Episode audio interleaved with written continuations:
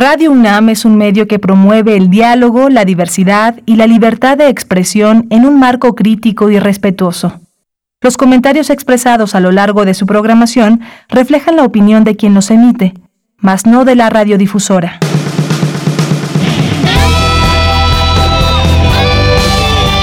Prisma RU.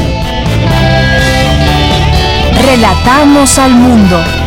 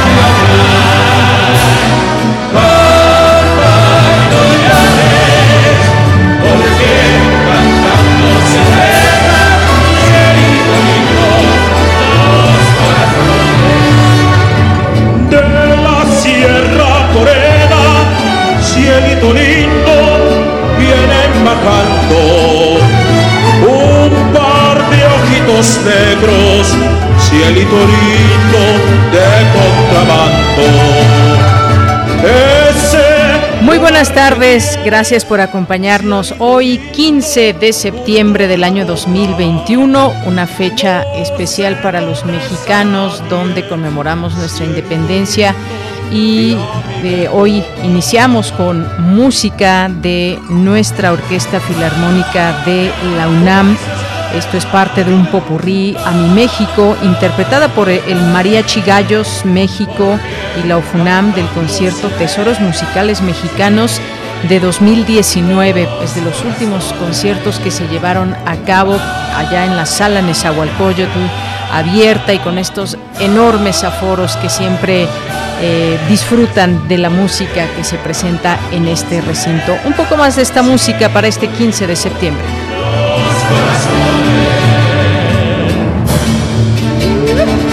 Y ese ranchero, ¡Viva México!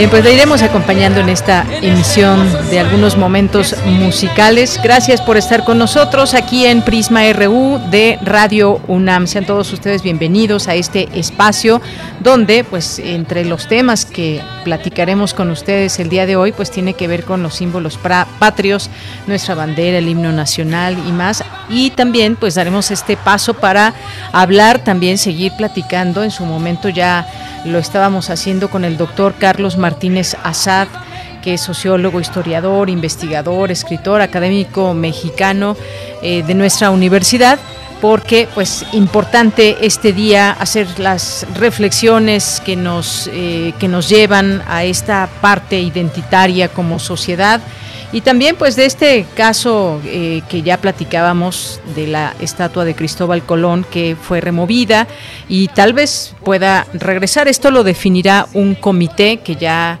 está eh, pues estará definiendo si se va a poner esta, eh, este rostro de una mujer indígena o se regresa Cristóbal Colón o qué se va a poner ahí en esta parte de la glorieta ahí sobre Avenida Reforma. También platicaremos de este tema con Carlos Martínez Azad, el doctor, y también vamos a estar platicando de otros temas.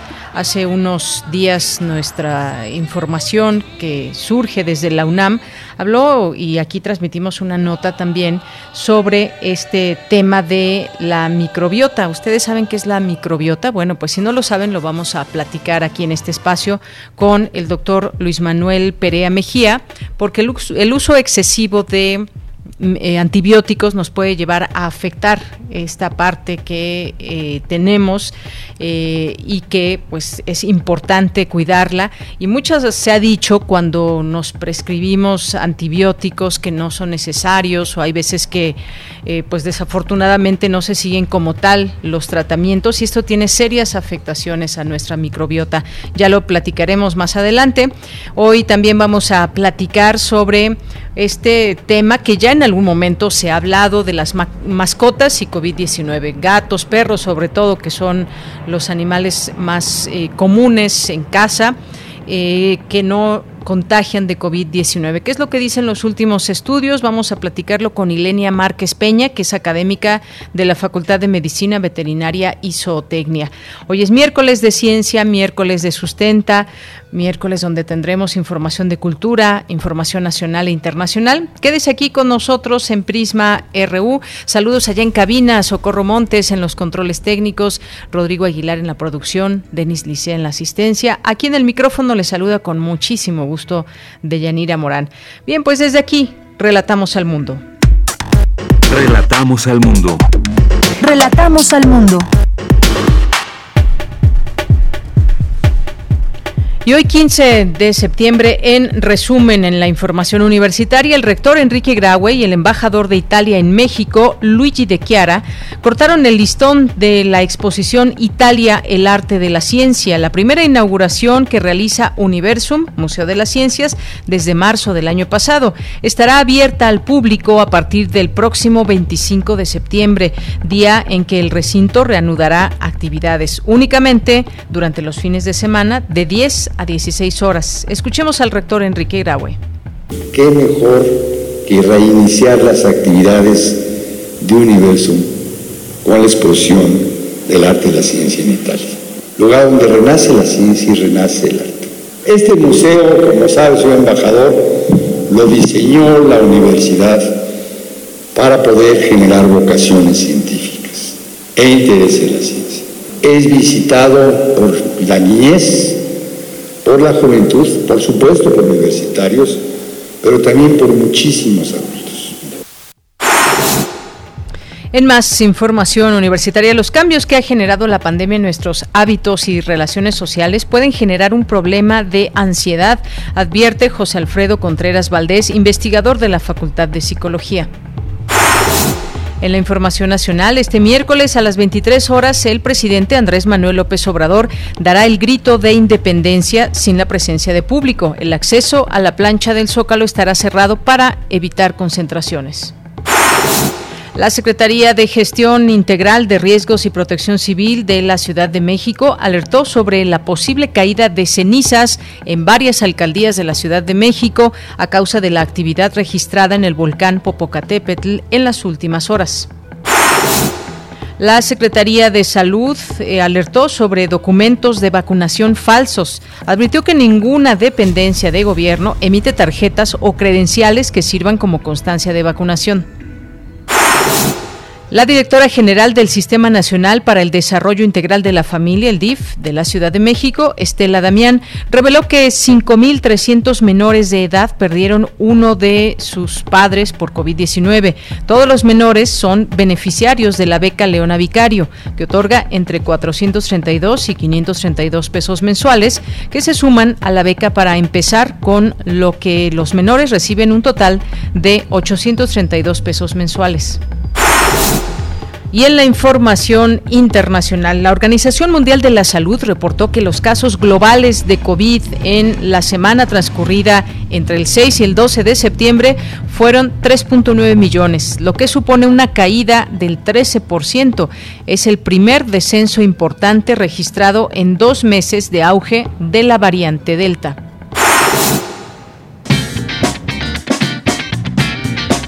Hoy en la UNAM, ¿Qué hacer y a dónde ir?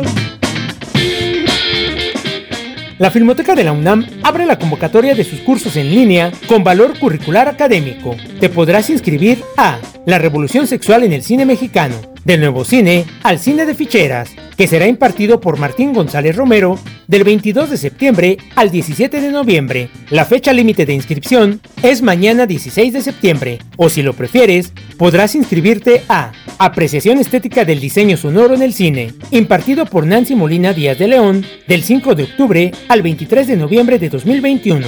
El cierre de convocatoria de este curso es el próximo 29 de septiembre. Para mayores informes e inscripciones de ambos cursos, visita el sitio www.filmoteca.unam.mx diagonal cursos, talleres y seminarios.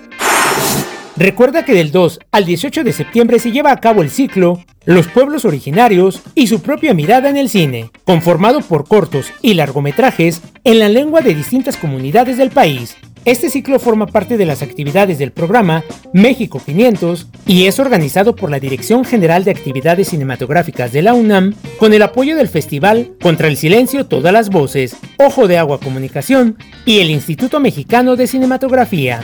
El material de este ciclo se encuentra disponible del 2 al 18 de septiembre en el sitio oficial www.filmoteca.unam.mx diagonal ciclos en línea. La 28 edición del Festival Internacional de Teatro Universitario, que se lleva a cabo de manera virtual del 30 de agosto al 19 de septiembre, incluye la exposición virtual Venceremos, la potencia de ser en colectivo, que intenta mostrar algunos de los componentes que han contribuido interna o externamente para que la escena teatral mexicana adquiera las características con las que hoy atraviesa los tiempos de pandemia. La exposición virtual Ven, Seremos, la potencia de ser en colectivo, se encuentra disponible en el sitio teatrounam.com.mx. Y recuerda, lávate las manos constantemente con agua y jabón para evitar un contagio de COVID-19.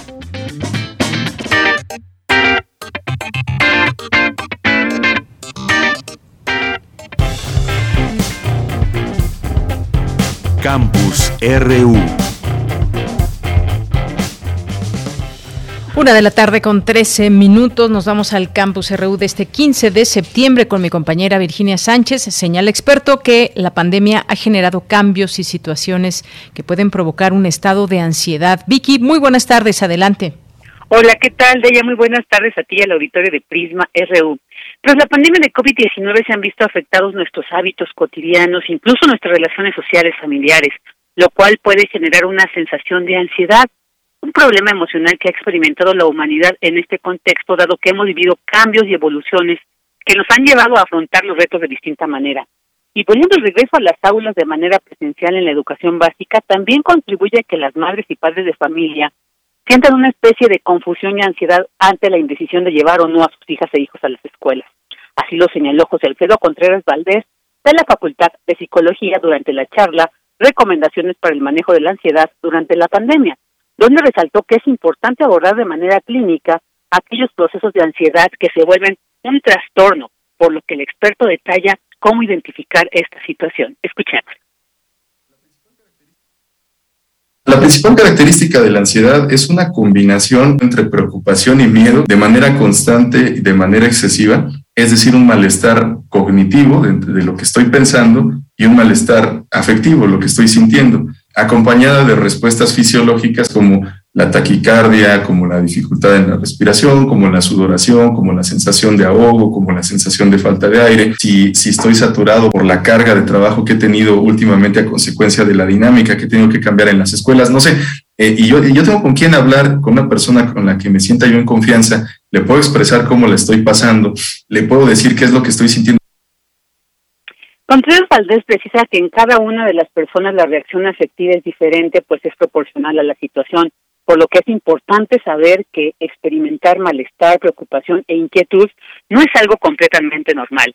Sin embargo, aclara, hay que diferenciar cuando se trata de una respuesta esperada a una eventualidad, donde la intensidad de esta reacción no es incapacitante y no causa un deterioro significativo, y se puede regresar a un estado de equilibrio, mientras que cuando se convierte en un problema patológico se presenta un impedimento para continuar con las actividades cotidianas o se produce una incapacidad para lograr las metas, continuar laborando y estar en convivencia con las personas cercanas.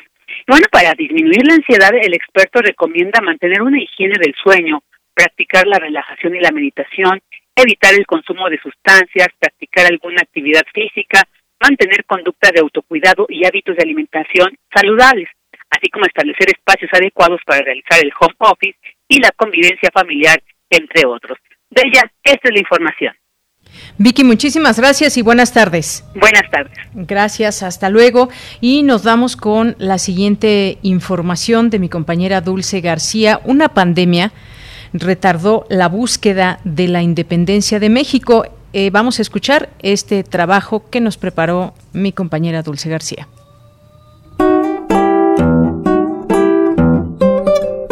Tiene esta ciudad muchas plazas donde hay continuos mercados y trato de comprar y vender. Tiene otra plaza tan grande como dos veces la ciudad de Salamanca, toda cercada de portales alrededor, donde hay cotidianamente arriba de 60.000 ánimas comprando y vendiendo, donde hay joyas de oro y de plata. Hay calle de casa donde venden todos los linajes de aves que hay en la tierra, así como gallinas, perdices, codornices, lavancos, dorales, pajaritos en canela. Hay calle de herbolarios donde hay todas las raíces y hierbas medicinales que en la tierra se hallan. Hay casas donde... La abundancia que en esta tierra que hoy pisamos encontraron los conquistadores dejó a Hernán Cortés sin palabras hacia 1519.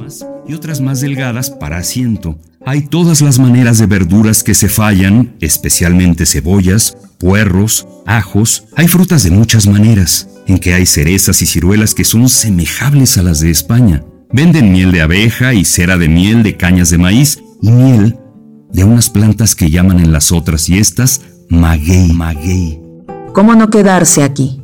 Finalmente, que en los dichos mercados se venden todas cuantas cosas se hallan en toda la tierra, que de más de las que he dicho son tantas y de tantas calidades, que por la prolijidad y por no me ocurrir tantas a la memoria, y aun por no saber poner los nombres, no las expreso. Para 1790, la abundancia devino en desgracia, al menos para los miserables indios, según los nombró Juan Vicente de Güemes, segundo conde de Revillagigedo, quien continúa diciendo que, por su naturaleza, por falta de educación, por suma pobreza y decadencia en que se hallan, no respiran más que humillaciones y abatimiento, y se reputan como felices cuando tienen con qué satisfacer escasamente la primera necesidad de su alimento, sin cuidarse de vestir ni tener cama en que descansar. ¿Tenían los conquistadores tanta fuerza? No. La historiadora Patricia Galeana explica que dicho infortunio se debió también a algo similar a lo que hoy aqueja a todo el mundo, una pandemia conquista y colonización, no solo por la cuestión bélica, sino sobre todo por las pandemias, diezmó a la población cuando la población se recupera, empieza a demandar tierras y primero en forma pacífica quieren buscar una autonomía, una independencia.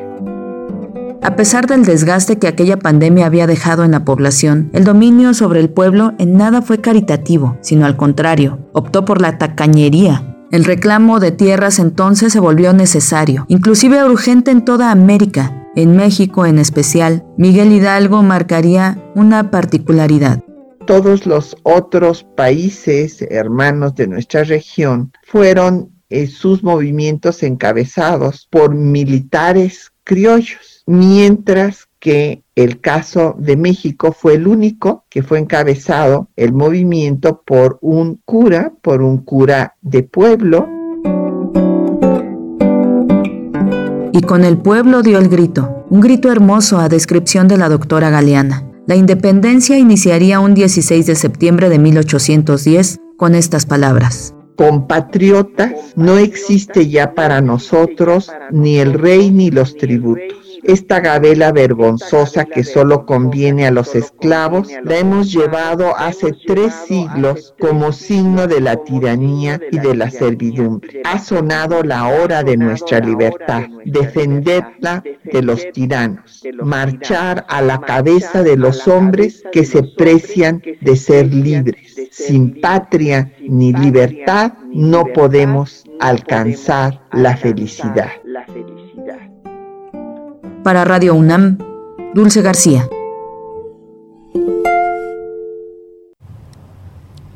Bien, pues muchas gracias a mi compañera Dulce García por esta información con motivo de estos 200 años de independencia de México. Y sigamos en este, en este tema. Ya está en la línea telefónica, nos acompaña el día de hoy el doctor Carlos Martínez Azad, que es sociólogo, historiador, investigador, escritor, académico, es egresado de la licenciatura en Sociología de la UNAM, investigador emérito dentro del Instituto de Investigaciones Sociales, doctor, como decía, en Sociología por la Escuela de Altos Estudios de Ciencias Sociales de la Universidad de París. Doctor, bienvenido, muy buenas tardes. Muy buenas tardes, un gusto saludar a Yanira, a usted y a su auditorio. Muchas gracias, doctor. Pues eh, hablar de los símbolos patrios en este marco, hoy 15 de septiembre, donde pues nos une una fiesta nacional, pero una fiesta nacional que está sustentada por mm, distintas batallas, por eh, una oportunidad también de reconocernos de manera identitaria con símbolos patrios y más. Me gustaría que podía, podamos, eh, podamos hacer una reflexión con usted, doctor, sobre este día y todo lo que significa para los mexicanos y cómo esta fiesta nos une. Nos une, pues no solamente un día, nos une nuestra bandera, nos une nuestro himno nacional y más. Eh, adelante, doctor, con una reflexión sobre este día 15 de septiembre y los 200 años de independencia de México. Bueno, muchas gracias por darme la oportunidad. Lo primero que creo es importante decir es que estemos conscientes de que las fiestas patrias son una construcción que se ha venido realizando en la historia. Es decir, ha, ha sido la historia esto que se llama historia oficial, la historia que se hace desde el poder, etcétera, que se vino conformando esta idea de celebración, eh, pero costó mucho tiempo para que esto pudiera, para que esto pudiera ser como lo conocemos ahora. Son esas capas de la memoria que están superponiéndose hasta llegar a lo que es el mundo actual. Primero hay que decir que, por ejemplo, pues el, el, el, el grito de Dolores se festejó, se festejó solo de manera eventual en algunos años, parece que en 1812 coinciden en que es la primera vez que se, que se recuerda, pero luego hubo también la discusión de ya avanzado el tiempo, es decir, pasado 1821, que fue la fecha de la de la de la culminación del, del proceso, porque antes no había ninguna independencia, la independencia se establece realmente hasta el hasta 1821 cuando se firman los tratados de Córdoba. Entonces, obviamente como estábamos en el 27 de septiembre de 1821, durante mucho tiempo esa fue la fecha que se en la que se festejaba la independencia la independencia de México y, y las figuras más relevantes pues eran Vicente Guerrero y Agustín de Iturbide. Sin embargo, esto fue cambiando con el tiempo y es hasta hasta los años hasta 1860 que paradójicamente con la llegada de Maximiliano se reivindica mucho la figura de Hidalgo. Maximiliano va a Dolores el, el 15 de septiembre 15 de septiembre a, a celebrar a, al cura Hidalgo. Y es curioso que es el príncipe extranjero el que insiste en que debemos darle más importancia a los héroes del país y eh, particularmente Maximiliano le da una enorme importancia al, al a José María Morelos y Pavón. De hecho, la primera escultura eh, conocida en nuestra ciudad es la de la de Morelos que estaba situada frente a lo que se llama hoy la Casa de los Azulejos. Entonces, eh, pues esto Bien, se nos cortó la comunicación con el doctor Martínez Asado. Ojalá la podamos recuperar. Estaba pues muy interesante esta conversación, esta, esto que nos estaba comentando sobre la construcción que nos da la historia y esa idea de celebración que tomó mucho tiempo a los mexicanos para conocerla como la conocemos hoy en día, con ese grito de independencia, con esa eh, reunión en las distintas plazas de las personas en torno a este, a este día. Antes eh, no nos, nos daba cuenta también de estas fechas importantes y personajes, personajes que se eh, reconocen dentro de la historia. Y esta parte última que nos comentaba también muy interesante de que hasta la llegada de Maximiliano a México, pues se le da la importancia que, que se debe a los héroes del país, como el caso de José María Morelos y Pavón.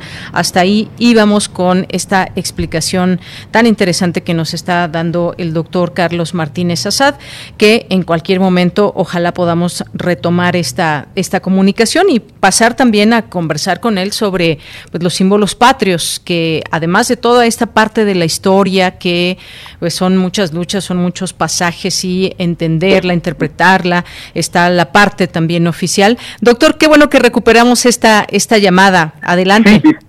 disculpe, sí, la, la verdad es que los cortes ahora son frecuentes en, en nuestro sistema. Bueno, eh, le decía esto, cómo se va construyendo toda esta, toda esta historia y, y, y cómo vamos excluyendo a los personajes que no se avienen a esa memoria que se ha construido. Sin embargo, creo que sí es muy importante que sobre todo recuperemos el trazo que hicieron los liberales en este país, en esta en esta ciudad, que particularmente quedó quedó quedó fija en lo que es el actual paseo de la reforma, donde los liberales eh, deciden eh, deciden crear un paseo de la patria y un paseo que vaya contando las historia, la historia de México para que el pueblo, ese pueblo que muchos, que, que en gran parte era analfabeta, no sabía leer ni escribir, etcétera, pudiese darse cuenta de la riqueza de la historia de México y por eso a propuesta de los liberales con Vicente Riva Palacio con gentes que que es impecable su manera de pensar y de y de y de intentar forjar una identidad nacional es que van sembrando el paseo de la reforma de estatuas, esculturas que van dando los pasos, los trazos fundamentales de lo que ha sido la historia de este país.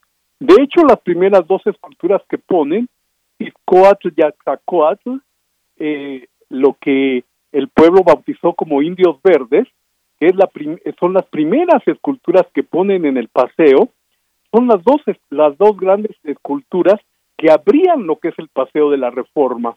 Es decir, estaba ahí presente el mundo indígena y la siguiente glorieta que proponen es la de Cristóbal Colón para que eh, se entienda que bueno luego del luego del momento y del y del imperio del, del imperio indio que, que prevalecía en el país lo que seguía era la, la presencia de los españoles no solamente con Cristóbal Colón sino con, sino con los frailes que están que son los que rodeaban a, a, Cristóbal Colón eh, donde están Pedro de Gante, Fray Bartolomé de las Casas, dos grandes eh, figuras protectoras de los indios. Así es que de esa manera se iba se iba se iba contando la historia la historia de México eh, el monumento a la independencia que estaba planeado desde hacía mucho tiempo y que además de nuevo Maximiliano le había dado un enorme impulso pero finalmente se puede construir hasta 1910 como bien se sabe y ese es de la la historia de, de la independencia de México la que está representada ahí pero ya está presente el discurso oficial porque en esa columna ya ha sido descartado Agustín de Iturbide, dándole, dándose, dándole la preeminencia a Vicente Guerrero, que es eh, uno de los personajes que rodean la escultura de Miguel Hidalgo, irrefutable iniciador de la independencia de México. Así es que toda esta simbología patria, que es tan importante para, para la historia, creo que debíamos despojarla de, de las eh, de lo, de lo ideológico de, de nuestro tiempo. Es decir la como se fue trazando todo este paseo por ejemplo y donde están presentes varias figuras de la independencia entre las numerosas estatuas que flanquean el, el paseo de la reforma eh, pues lo que se va contando es tanto la historia nacional como la historia de las regiones de México porque cada una de esas esculturas representa a un estado de la República como fue concebido por todos estos eh, personajes de los que hablo, Francisco Sosa, que es el que realmente es el que propone que, que cada entidad federativa eh, tenga un uno de sus representantes de, de esta historia que va dándole sentido a la historia nacional y que por toda esa razón quedó plasmada de manera de manera tan precisa, tan bien planeada, aunque se fue planeando en el tiempo, ¿verdad? No fue una decisión de sentarse en un escritorio y planear que quedara así, pero en todo caso fue así como se fue dando ese trazo. Así es que creo que lo pues que lo más importante de, de las fiestas patrias debía ser recordar nuestra historia, pero nuestra historia tal cual fue, no adosándola de los contenidos que queremos que queremos darle de, desde nuestro tiempo, porque eso es un anacronismo, como se le llama en historia, donde donde la verdad eh, la verdad distorsiona lo, lo que lo que existió, lo que prevaleció, la dificultad para que México tuviera una idea nacional, que es algo muy muy importante, la, la idea del laicismo que es introducido por los por los liberales, México tendría que estar orgulloso de ser un estado laico desde hace más de 150 años. Muy pocos países en el mundo tienen esa esa esa virtud, podríamos podríamos decirlo. Por eso México pese a pese a sus diferentes estratos sociales y tal, es un país secularizado, es un país que se rige más por las reglas del mundo civil que por las reglas de lo religioso. Así es que todo esto es lo que está presente en ese en ese trazo que nos dejaron los liberales y que no veo por qué tengamos que desechar y decir que ahora vamos a inventar o reinventar eh, de otra manera eh, todo este proceso.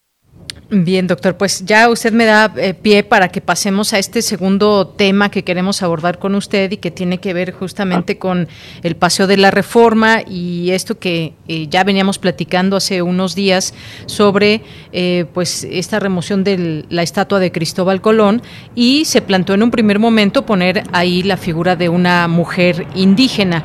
Y ahora pues sabemos que será un comité en específico quien se encargará, un comité de expertos quien decida esta instalación, ya sea de Tlali o si se regresa a Cristóbal Colón o qué va a eh, aparecer ahí en próximas eh, fechas que va a quedar finalmente colocado en este paseo de la reforma. Y lo traemos muy bien, usted mencionaba, porque hay un libro que que, eh, que, usted escribió, La patria en el Paseo de la Reforma, y un poco esto que nos estaba explicando de cómo pues se va eh, estos momentos importantes en la historia de México, relatando de alguna manera en esta avenida principal de nuestro país. ¿Qué, eh, ¿qué opinión le merece? Ya nos había dicho un poco que pues no es, no es no debe ser un capricho, no debe ser una cuestión política, sino comprender también por qué tal o cual figura pueden estar presentes en esta avenida que también pues eh, nos deja ver parte de esta de esta historia.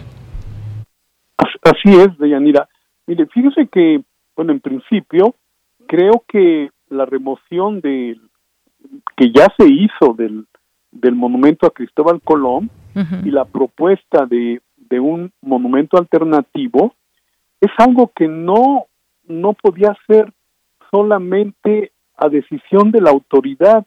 En la ley de patrimonio histórico cultural de este país está muy claramente establecido los procedimientos cuando se quiere alterar un monumento histórico o un conjunto monumental que en este caso es el de reforma es un conjunto monumental entonces no no puede no puede la autoridad sin regirse de acuerdo con la ley. Se supone que México es un país institucional y que vivimos un sistema, un sistema legal, un sistema amparado en, en lo que dice la ley, en lo que ha establecido, en lo que ha establecido nuestro Congreso. Bueno, de acuerdo con esa ley, la comisión de, de, la comisión existe ya, la comisión para saber lo de los nombres de, de monumentos, de la remoción de monumentos, eso ya existe y debió haber sido consultada antes de hacer absolutamente ninguna acción. y ese y ese monumento no es algo que se pueda que se pueda decidir ahora quién representa y todo esto. Está claramente establecido que tiene que haber representantes del INA, del IMBA, de la UNAM que también forma parte de esa de esa comisión. Y, y, curiosamente no sé por qué el INA no ha dicho absolutamente nada de esto cuando cuando tiene además una dirección de patrimonio histórico y eh, y creo que tendría que haber expresado algún punto de vista bueno por lo demás eh, de acuerdo con lo que yo he expuesto en ese libro que es una investigación de mucho tiempo y, y de acuerdo con lo que con, le, con lo que acabo de argumentar esa e, esa plaza es fundamental. Mire, ya no solamente es el monumento a Cristóbal Colón, sino, por ejemplo, durante la Revolución Mexicana, el monumento a Cristóbal Colón fue un lugar que, que fue que fue tomado como eh, como un vigía, como un lugar importante por donde transcurrió nuestra historia. Es decir, ahí en esa en esa glorieta estuvieron esperando el cortejo en el que venía Francisco y Madero, que llegaba de Chihuahua después de haber triunfado contra el, contra el ejército nacional y haber y haber eh, provocado la caída de Porfirio Díaz en el momento en el momento de entrar que entra en la estación Colonia que estaba situada muy cerca de lo que es el Ángel de la Independencia, perdón, de lo que es el monumento a Cuauhtémoc ahora, pues el cortejo se dirigió por ahí por Cristóbal Colón y pasó y pasó enfrente y ahí hubo una gran manifestación de apoyo a Madero Después, el, el Café Colón, donde se reunían los intelectuales, periodistas de esa época, estaba enfrente, por eso se llamaba el, el, Café Colón, que era un, un, sitio muy, muy reconocido, muy importante, y, y en ese lugar también fue donde inició su resistencia al golpe de, de Victoriano Huerta, el, el general Felipe Ángeles. O sea que, que ya no es solamente la, la escultura y el monumento, sino es todo todo además lo que lo que le rodea que forma parte ya de la historia de la historia nacional.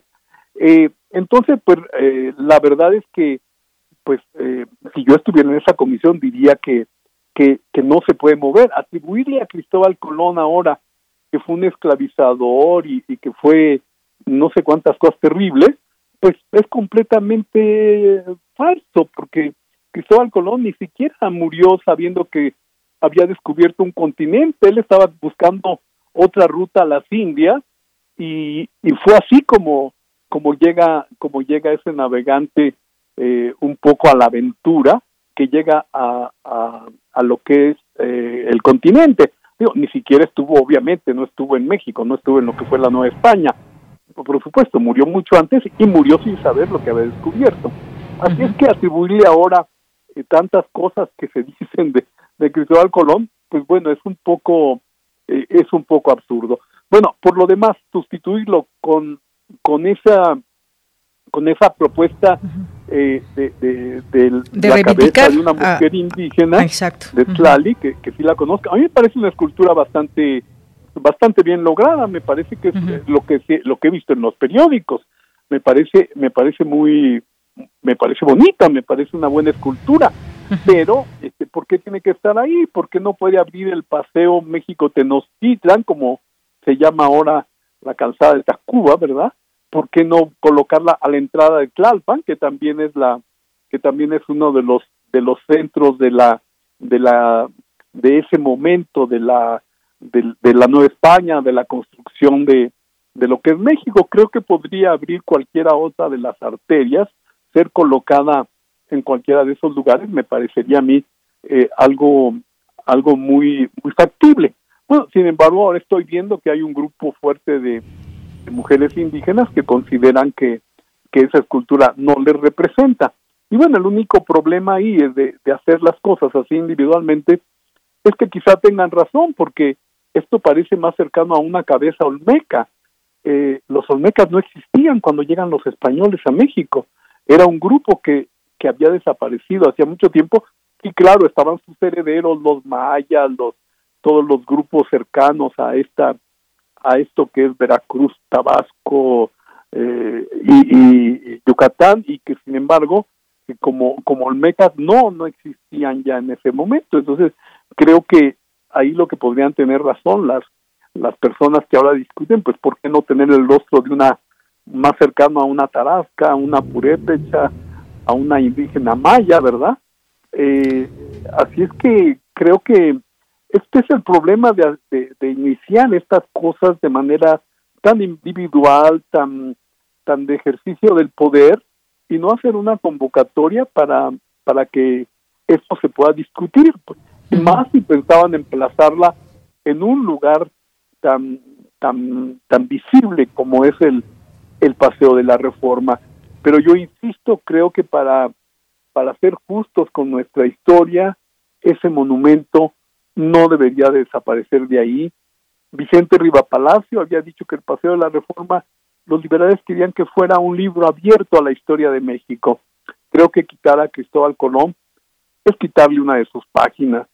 Así es que eh, creo que que qué bueno que ahora la comisión que está autorizada ya por la ley de patrimonio pueda intervenir y eh, hacer las consultas pertinentes para llegar a una propuesta adecuada que pueda satisfacer a la mayoría de las personas. Efectivamente, doctor. Y es que, pues sí, eh, ya se tenía este este plan. Sin embargo, pues eh, se echaron para atrás, digamos. Ahora será este comité, por cierto, donde también tendrá eh, participación del Instituto Nacional de Antropología e Historia, la Secretaría de Cultura y especialistas en, en, patrimonio. Se analizará la propuesta esta del, del artista Pedro Reyes para avalar esta figura de esta mujer indígena o descartarla, pero ya hay un comité, eso digamos, pues fue algo que tras mucha polémica se decidió hacer en manos de este comité que dará esa decisión y no ya de eh, la jefa de gobierno Claudia Sheinbaum, que entendemos que de ahí vino esta, esta propuesta que desarrolló este artista, pero que finalmente pues se había dado esta decisión de esta manera. Ahora veremos qué dice este comité, esperemos y ya podremos seguir platicando. Ya se dio a conocer, ya se dio a conocer el comité, ya sabemos quiénes lo integran. Pues está este es un órgano formado por expertos, se dice. No sé exactamente qué expertos sean. De acuerdo, de acuerdo, la ley explica muy bien quiénes tienen que conformarlo. Mire, está el Comité de Monumentos y Obras Artísticas en Espacios Públicos, que es el COMAEP, está el INA y está la Secretaría de Cultura y especialistas en patrimonio. también el, debían también estar las autoridades locales que, de acuerdo con la ley también está, están previstos y la UNAM también estaba en, en la ley como parte de ese de ese comité, pero a lo mejor es un comité ad hoc que no tiene que ver con la ley, lo cual tampoco me parece me parece pertinente. Creo que debería recurrirse a lo que dice la ley de patrimonio. Por supuesto. Y, y, y considerar que el Paseo de la Reforma es un conjunto monumental de varios monumentos, no es de un solo monumento y en ese sentido es que se, se tendría que tratar de esa manera, como algo, eh, algo general, no es solamente intervenir un monumento, está interviniendo un conjunto monumental. Es, digamos, este, valga el parangón, es como si fuéramos a Teotihuacán y dijéramos, mire, vamos a hacer algo en la pirámide de la luna, pero no tiene nada que ver con la pirámide del sol. No, es un conjunto, un conjunto patrimonial monumental eh, es decir, que incluye a varios monumentos y de esa manera es como esto debería de ser tratado. Muy bien, doctor, pues muchas gracias por este comentario.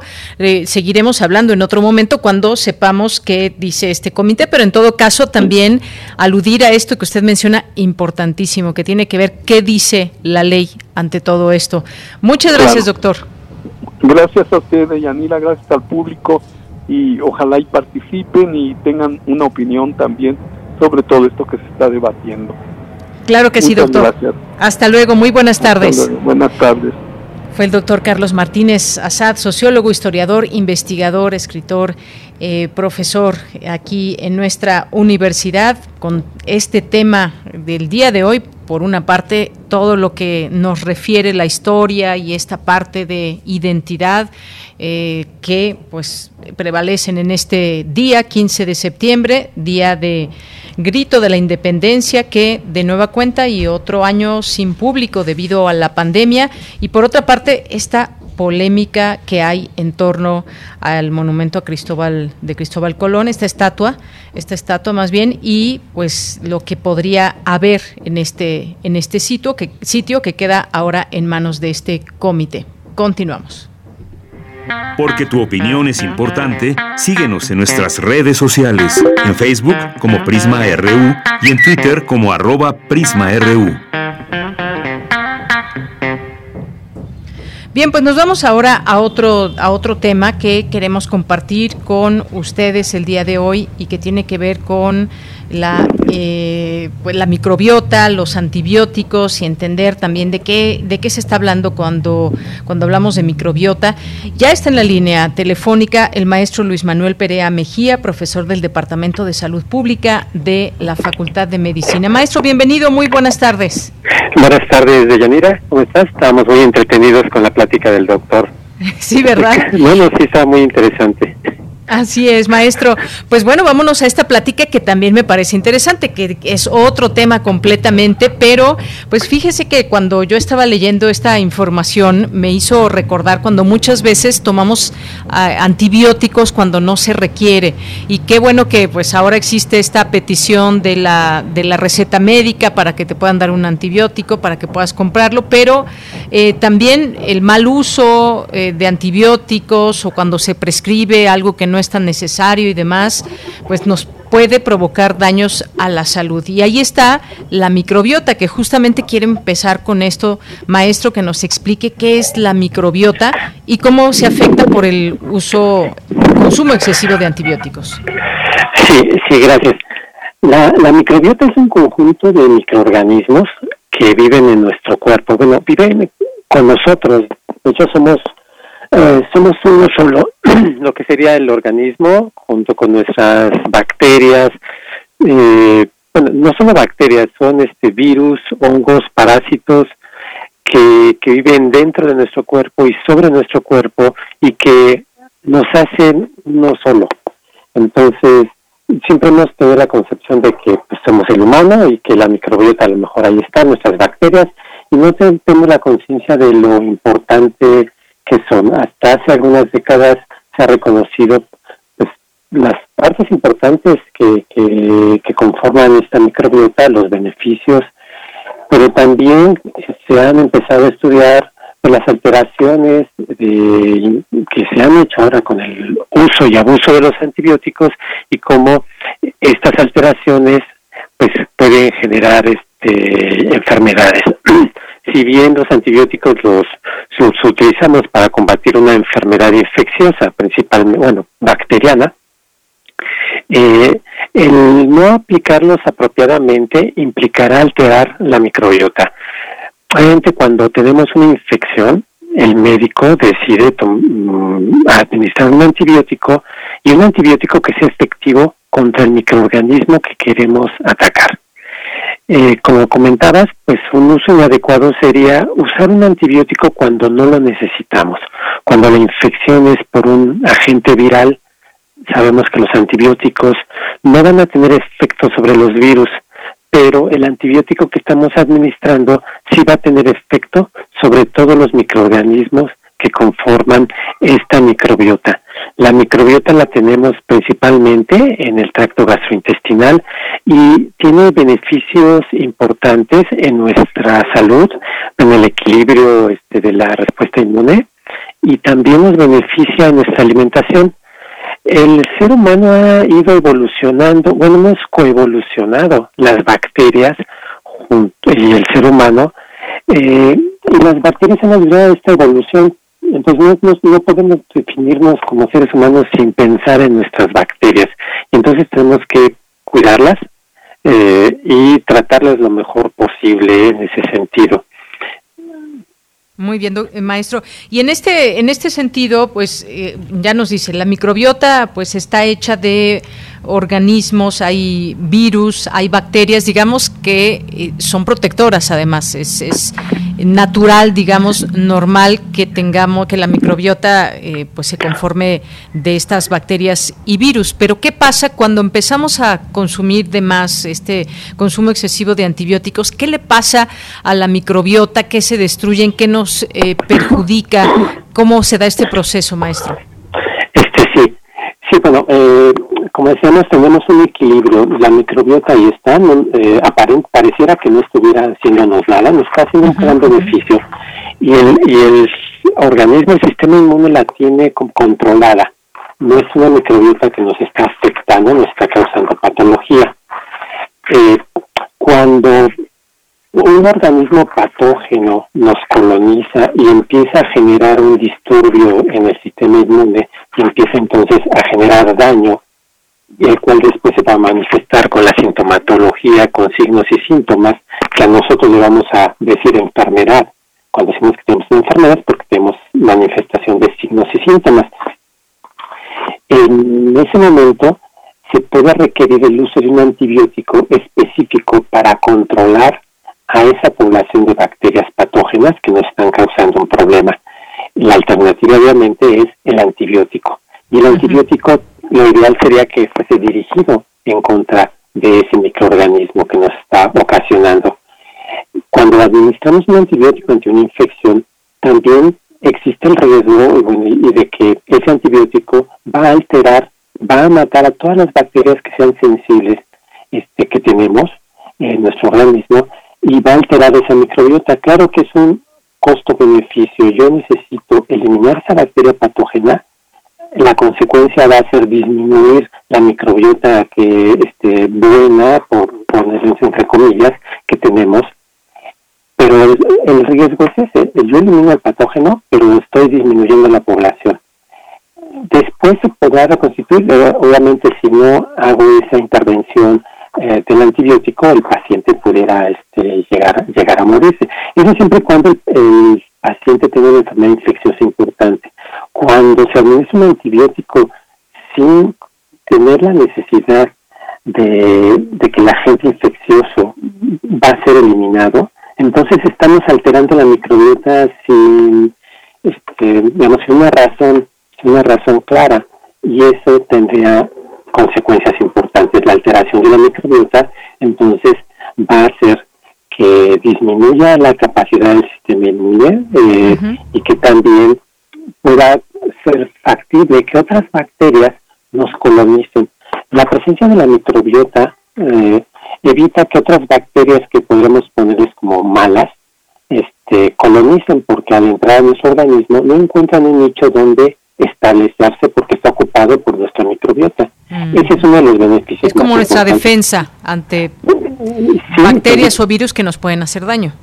Sí, que nos pueden hacer daño, todo está colonizado por bacterias, no encuentran un nicho apropiado y entonces pues este no colonizan. O si llegan a colonizar, llegan a establecerse en números muy reducidos porque la gran comunidad de bacterias y de organismos que están ahí de alguna manera se controlan entre ellos hay una gran sociedad entre ellos que los controlan, pero cuando desaparecen esos controladores, esas pequeñas poblaciones de bacterias potencialmente patógenas pueden empezar a sobrecrecer y generar enfermedad. Entonces este, hay una gran relación como social, podemos decirlo de esa forma, entre los microorganismos de nuestra microbiota. Y alterar esta eh, sociedad de bacterias pues puede generar que sobrecrezcan bacterias que no deberían de sobrecrecer o que se instalen bacterias que no deberían de instalarse cuando normalmente este, están en, armonía, por decirlo de alguna manera. Muy bien. Y, maestro, ¿hay medicamentos que, o qué medicamentos son los que pueden provocar esto? ¿Puede ser cualquier antibiótico o hay algunos que prevalezcan más que otros que, que pueden dañar la microbiota? De hecho, cualquier antibiótico eh, va, a afectar a, la microbiota. Eh, tenemos una gran cantidad de antibióticos que afectan tanto bacterias, bueno, en la bacteriología las dividimos como en dos grandes grupos, gran positivas, gran negativas. Hay antibióticos que, que están dirigidos más contra ciertos grupos de bacterias, pero sobre todo patógenas que es lo que le interesa en el desarrollo de los antibióticos, atacar, eh, identificar las bacterias patógenas y, atacarlas en el momento en que están presentando una infección. el, problema es que todo antibiótico puede afectar a bacterias de la microbiota. Lo que pasa es que no sabemos qué bacterias se van a afectar porque, porque muchos de los nichos donde está la microbiota desconocemos hasta cuáles son las bacterias que tenemos. Entonces hay un gran desconocimiento todavía sobre las poblaciones. Apenas conocemos a grandes rasgos cuáles son los grandes eh, grupos bacterianos que conforman la microbiota. Conocemos muy bien a los patógenos que causan enfermedad en el humano, están súper reconocidos y son de, nuestro, son de, nuestro interés identificarlos, aislarlos y combatirlos con antibióticos específicos. Pero estos antibióticos específicos también van a afectar eh, a la microbiota. Eh, hay una gran cantidad de estas bacterias y, y sí, cualquier antibiótico va a afectar a la microbiota. Hay algunos antibióticos que se asocian que su consumo al desarrollo de algunas patologías específicas. Uno de los más reconocidos es cuando hay un sobrecrecimiento de, de clostridoides difíciles en el colon y nos puede generar una enfermedad que se llama colitis pseudomembranosa, que, que se convierte en una enfermedad intrahospitalaria de difícil erradicación y es uno de los problemas importantes en Estados Unidos a nivel intrahospitalario y que se da por el consumo de antibióticos, específicamente algunos antibióticos favorecen la eliminación de bacterias que están controlando a esta pequeña población de bacterias que están en el colon, después sobrecrecen y empiezan a causar la enfermedad. Pero no es que haya antibióticos malos, o sea, que, podamos etiquetar a algunos antibióticos como malos si no es un mal uso, más bien. Sí, es un mal uso. Eh, cualquier antibiótico que utilicemos va a alterar la microbiota. Por eso, en, la Facultad de Medicina, eh, precisamente a los alumnos les hacemos mucho énfasis en que deben de estar muy conscientes de la responsabilidad que ellos van a tener en administrar un antibiótico y que el antibiótico deben de administrar solamente cuando tienen la certeza de que el paciente eh, que está frente a una enfermedad infecciosa de origen bacteriano y que el antibiótico que van a administrar va a eliminar a la bacteria y le va a causar ese beneficio. De otra manera, estarían ellos administrando un antibiótico a alguien que no requiere el antibiótico y estarían causando una alteración de la microbiota y, bueno, no sabemos a futuro eso que va, qué, qué consecuencias le va a traer en particular a ese individuo. Entonces, nos tratamos de ser conscientes de, de, ese sentido del uso ético de los antibióticos. Bien. Y pues bueno, pues le quiero agradecer, eh, maestro, que nos dé esta información que puede ser pues muy útil y comprender también ya ahora tenemos muy claro qué es la microbiota y cómo la podemos afectar con este uso de excesivo de antibióticos. Y pues ya nos queda solamente un minuto, solamente le quiero preguntar si podemos identificar cuando estamos dañando nuestra microbiota con el consumo de antibióticos? Eh, ¿Hay algo en particular que lo indique o, no? Este no, no, no hay herramientas mm. que estén a nuestro alcance ahorita para para para verla. Para identificar. Se hace a nivel de investigación solamente este eh, identificar cómo se modifican las grandes poblaciones bacterianas, pero realmente si son estudios de investigación, este, no nos pueden realizar hasta, hasta ahorita, desafortunadamente. Muy bien, pues muchas gracias maestro, gracias por platicarnos y explicarnos sobre este tema de los antibióticos y la microbiota. Muchísimas gracias. Muchas gracias, estamos ahí al pendiente para cualquier cosa. Claro que sí, le agradezco mucho maestro, hasta luego. Hasta luego. Fue el maestro Luis Manuel Perea Mejía, profesor del Departamento de Salud Pública de la Facultad de Medicina de la UNAM. Vamos a hacer un corte porque ya son las 2 de la tarde. Regresamos a la segunda hora de Prisma RU.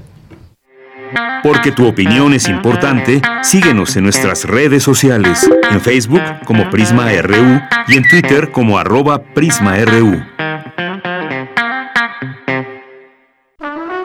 Aire recibes metal vibrante, brisa que orienta a los extraviados y estremece a los amorosos.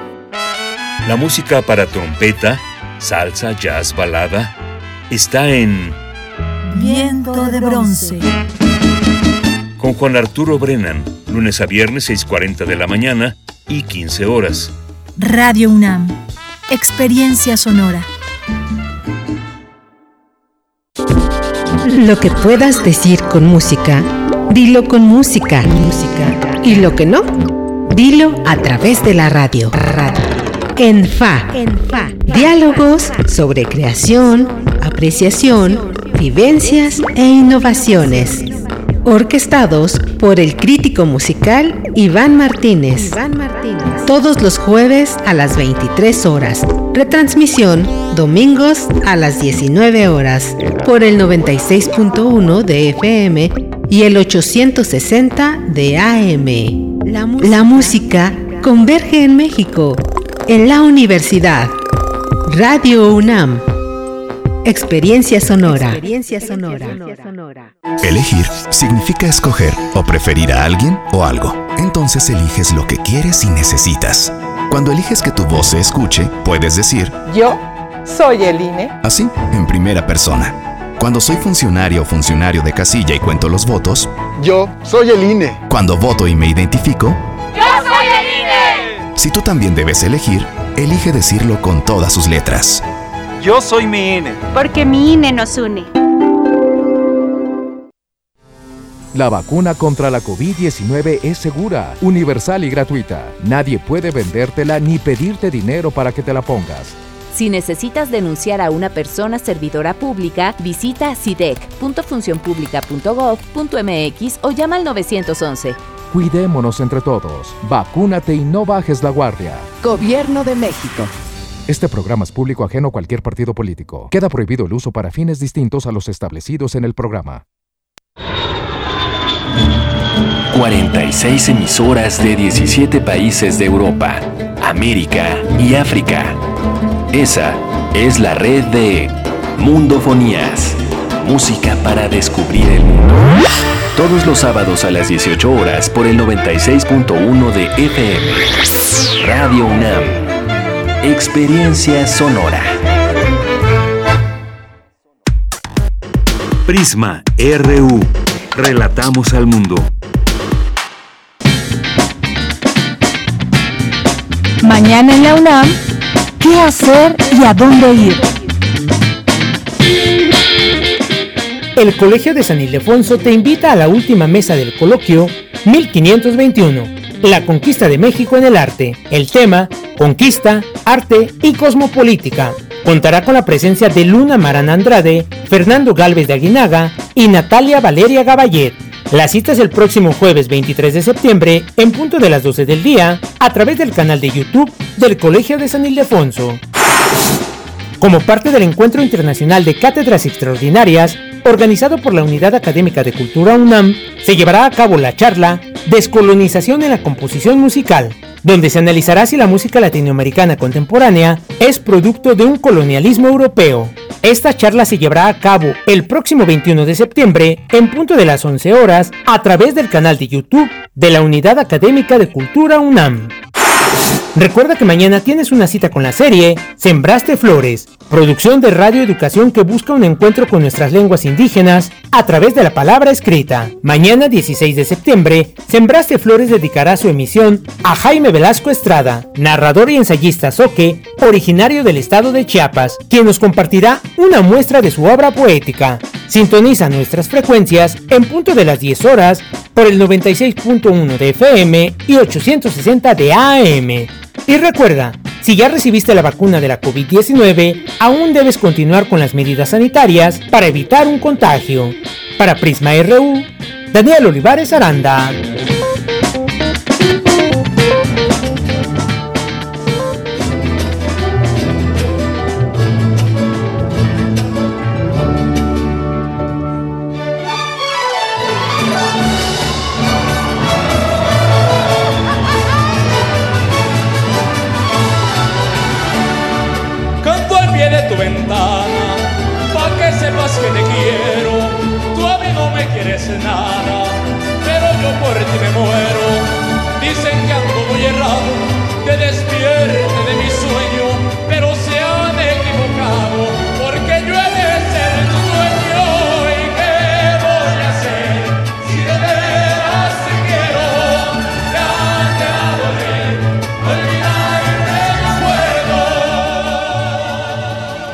Bien, estamos de regreso aquí en Prisma RU. ¿A quién le ha encantado al pie de su ventana? Bueno, pues compártanos qué van a hacer el día de hoy. qué van a cenar, eh, pues qué platillos están quizás algunos ya haciendo a esta hora. Eh, y pues bueno, de nueva cuenta este año, por segundo año consecutivo, pues se dará el grito de independencia sin gente. Ya es la información que se ha dado a conocer por parte de presidencia. En algunos lugares también de nuestro país, pues se llevarán a cabo festejos virtuales como parte de las actividades del 15 de septiembre. Y el grito aquí en la Ciudad de México, pues estará a cargo del presidente de la República. Eh, una transmisión a nivel nacional, como todos los años se hace y como todos los años que normalmente acude gente al Zócalo Capitalino, el lugar que reúne más gente en el país por el número de personas que habitan aquí, que se dan, que se dan cita en las inmediaciones del Zócalo para disfrutar de un espectáculo normalmente con muchas luces y también en otros momentos ahí en Paseo de la Reforma. Bueno, pues ahora en esta noche del 15 de septiembre se llevarán a cabo los festejos por el aniversario del grito de independencia. Como decíamos, no habrá eh, público esto con el fin de evitar aglomeraciones que puedan propiciar contagios de coronavirus, aunque bueno, pues si van a reunirse en familia o con amigos, síganlo haciendo con mucho, mucho cuidado. Este grito pues estará a cargo obviamente del presidente Andrés Manuel López Obrador, podrá ser seguido por todos eh, a través de las redes sociales del gobierno federal, así como los canales de televisión y estaciones de radio. Va a ser un espectáculo cívico, es lo que aseguró el presidente el día de ayer y pues ahí tendremos estos, estos festejos. Otros estados que tendrán eh, grito, bueno, pues aquí en la Ciudad de México las alcaldías que cancelaron actividades son Benito Juárez, Cuauhtémoc y Coyoacán. Las alcaldías que realizarán un evento virtual son Miguel Hidalgo, Álvaro Obregón, Milpalta, Iztapalapa, Tlalpan, Venustiano Carranza, Escapotzalco, Magdalena Contreras e Iztacalco. En vivo, pues realizarán un evento en vivo allá en Coajimalpa de Morelos. Eh, y pues también en otros en otros sitios en los distintos estados de la República Mexicano mexicana cada uno pues eh, dio a conocer que es eh, lo que va a realizar. Por ejemplo en Baja California Sur todas las actividades se cancelaron igual que en Guanajuato y en varios otros estados no se tendrán estos festejos acostumbrados eh, también en Querétaro, por ejemplo, se realizarán de manera virtual. En Oaxaca se llevará a cabo el rito de independencia, pero a puerta cerrada. Y así, pues, las distintas modalidades para evitar, evitar contagios y sobre todo la reunión de mucha gente como normalmente estamos acostumbrados. Así que, pues también eh, todo esto incluye música mexicana para este día algo de lo que estamos escuchando de fondo o estábamos escuchando hace unos momentos con Mariachi y la Ofunam. Ahí suena.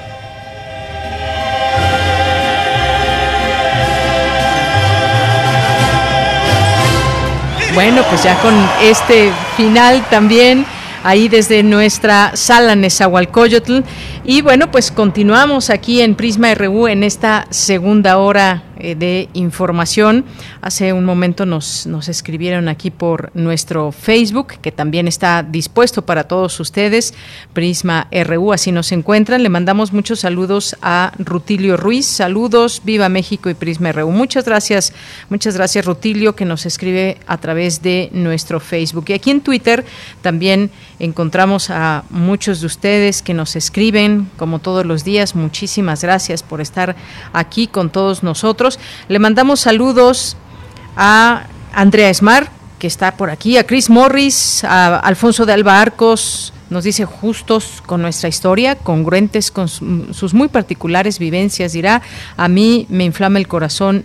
Eh, ni me inflama el corazón, ni me despierta nostalgia. El almirante Colón ni se enteró dónde exactamente llegó. Toda su vida pasó llevando agua a su molino. Gracias, Alfonso de Alba por el comentario. Jorge Fra, felices patres a todo Prisma RU. Muchas gracias, Jorge. José Luis Sánchez nos dice buenas tardes, equipo de Prisma RU.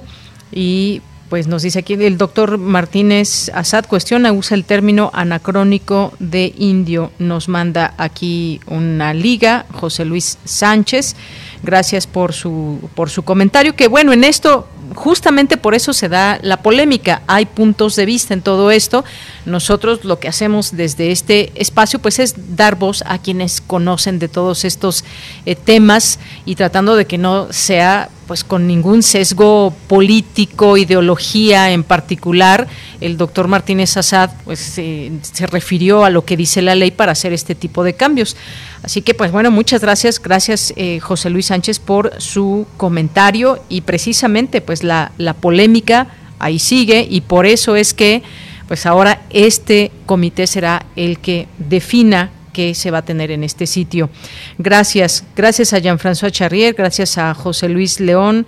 Nos dice, no entiendo cómo remover una estatua puede quitar una página de la historia. Esta no depende de monumentos, las estatuas se hacen para honrar y, y no sé qué podamos agradecerle a Colón. Los españoles sí, gracias a su ruta, financiaron su imperio por varios siglos expoliando a América. Pues muchas gracias. Ahí están sus comentarios, sus puntos de vista sobre el tema.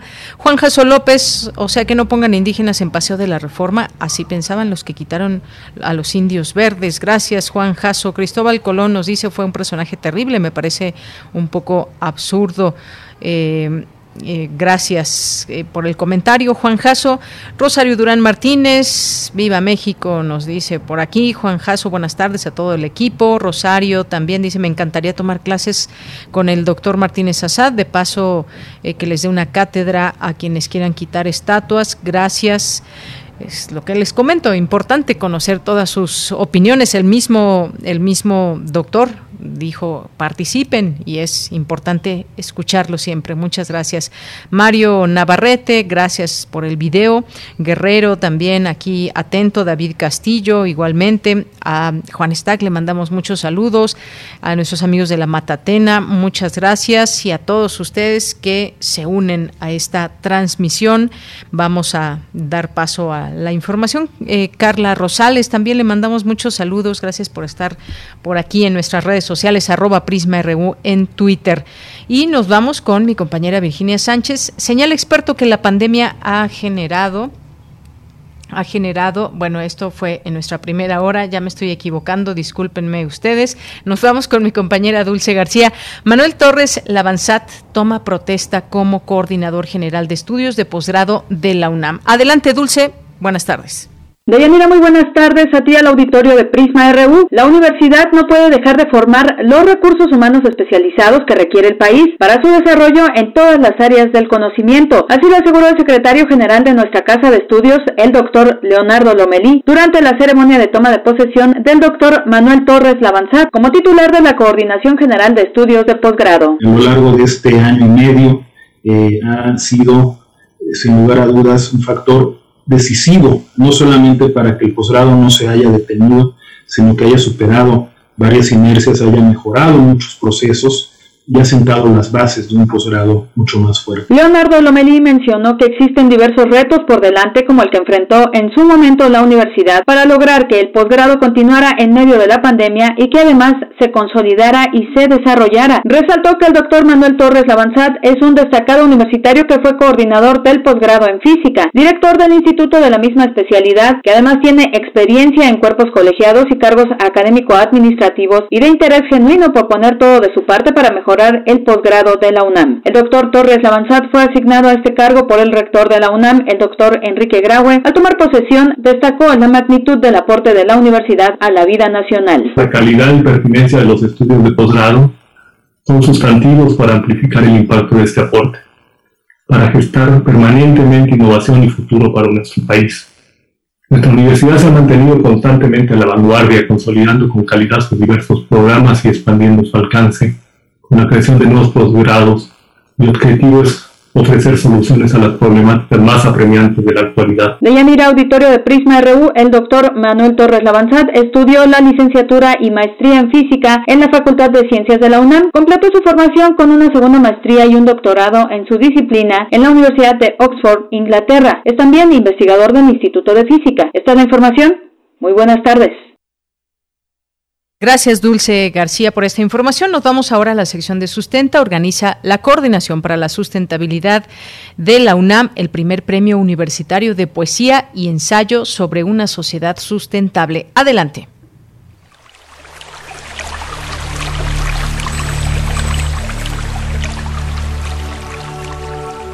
Sustenta, sustenta, sustenta. Innovación universitaria en pro del medio ambiente.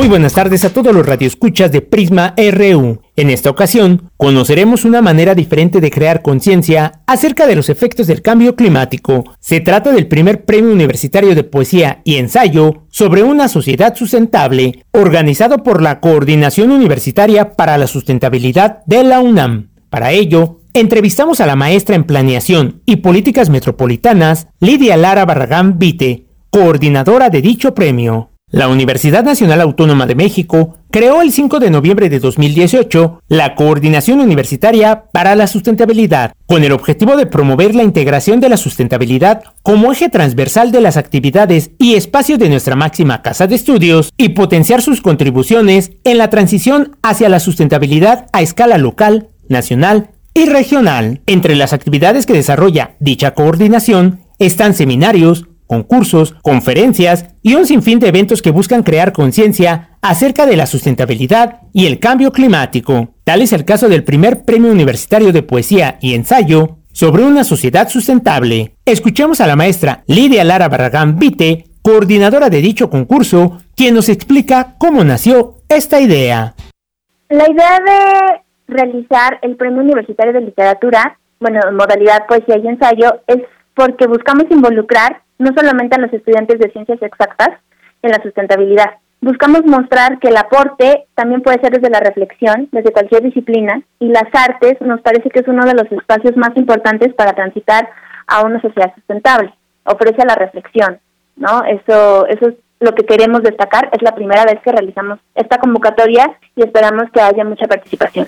El objetivo del Premio Universitario de Poesía y Ensayo sobre una sociedad sustentable es impulsar a estudiantes de educación media superior y superior a desarrollar textos originales, ya sea del género de la poesía o del ensayo, para abordar los retos que la humanidad está enfrentando en su tránsito a la sociedad sustentables, así como para motivar a la población a reflexionar e impulsar los cambios que se requieren. Escuchemos a la maestra Lidia Lara, quien nos explica cómo se logró conjuntar la literatura con la sustentabilidad. La idea es que hagamos la, el premio abordando géneros literarios que ofrecen la oportunidad de la reflexión como es la poesía. La poesía es una composición, una expresión artística que habla, que permite abordar un tema a través de la palabra. El ensayo es un escrito donde los autores desarrollan sus ideas, igual sobre temas específicos, pero a través de un estilo personal. Entonces, ambos géneros nos permiten que a través de la expresión escrita eh, nos llegue a la reflexión. Sirve para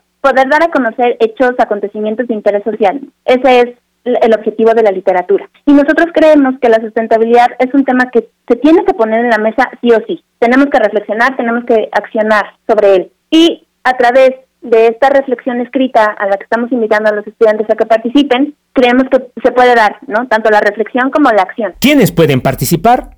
Estudiantes que se hayan inscrito en el ciclo 2020 o 2021 del bachillerato y la licenciatura o el posgrado de la UNAM. Cada categoría tendrá un primer y segundo lugar. La maestra Lidia Lara nos explica. Los premios que vamos a tener es 7 mil pesos para los primeros lugares y 5 mil pesos para los segundos lugares. Los textos ganadores se van a publicar en el blog de jóvenes de la revista de la Universidad de México. También vamos a tener un paquete de publicaciones destacadas y recientes de libros UNAM para cada ganadora o ganador.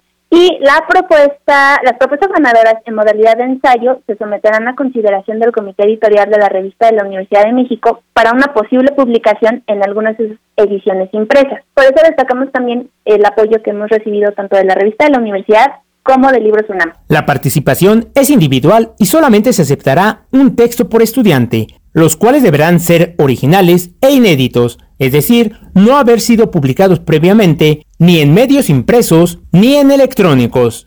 Los textos que nos van a enviar deberán ser enviados por correo electrónico al correo participación.codes.unam.mx. Dicho correo les pedimos que nos manden dos archivos en formato Word. El primero que incluya el título de la propuesta, el seudónimo de la autora o el autor y la propuesta. Y el segundo tendrá el seudónimo de la autora o el autor, el título de la obra y los datos de la persona participante, es decir, el nombre, la escuela de procedencia, el número de cuenta, el semestre o año escolar en que se encuentra inscrita o estuvo inscrita. Tenemos una serie de temas que ustedes pueden abordar, los pueden consultar en la página de la convocatoria, pero estos temas no son excluyentes, es decir, pueden abordar uno, varios o los que quieran, no tendrá que ser todos. Los ganadores van a ser decididos a través de un jurado destacado de jóvenes escritores mexicanos. Vamos a contar con un jurado para la categoría de ensayo y un jurado para la categoría de poesía, cada uno con cinco miembros y ellos son los que nos van a ayudar a decidir a los ganadores. Así que les invitamos a que nos manden sus propuestas. Esperamos que se animen. Ponte Puma, ponte a escribir. Los participantes podrán elegir entre 11 temas a desarrollar, entre los que se encuentran la sustentabilidad y sus límites conceptuales, los retos y desafíos para construir sociedades sustentables, acción social para salvar el planeta, equidad y respeto a las diferencias, por mencionar algunos, puedes consultar la lista completa de dichos temas, así como los detalles de la convocatoria, en el sitio oficial de la Coordinación Universitaria para la Sustentabilidad.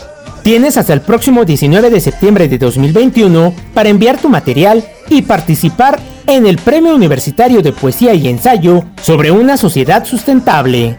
Recuerda que si tienes alguna duda acerca de este u otro tema que hemos abordado aquí en Sustenta, puedes enviarla a las redes sociales de Prisma RU o mi Twitter personal. Me encuentras como arroba Daniel Medios TV. Para Radio UNAM, Daniel Olivares Aranda. Hay una cuestión de, yo, yo diría... Relatamos al mundo. Relatamos al mundo. Siempre importante conocer a jóvenes entusiastas eh, que tengan algo que proponer, algo que mostrar. Y en, este, en esta ocasión hemos tenido oportunidad de platicar con Oscar Rodrigo Ramírez, que es estudiante de octavo semestre de la UAP, la UAP de Puebla, y él respondió a una convocatoria, un llamado que se hizo a nivel nacional para participar en eh, varias categorías relacionadas con las artes y el dibujo. Así que pues te doy la bienvenida, Oscar Rodrigo Ramírez. Eh, gracias por estar aquí y me gustaría que nos platiques rápidamente acerca de este tu arte que es el dibujo, eh, que nos platiques sobre esta convocatoria, cómo fue que, que decidiste participar y qué es lo que estás presentando exponiendo en, eh, en, esta convocatoria, en este concurso que próximamente se llevará a cabo. Estás ya entre los finalistas y pronto va a ser la final. Cuéntanos, por favor, adelante y buenas tardes, Oscar. Hola, pues sí, efectivamente pude pasar a, los, la siguiente fase de este concurso junto con otros jóvenes en la categoría de estudiantes.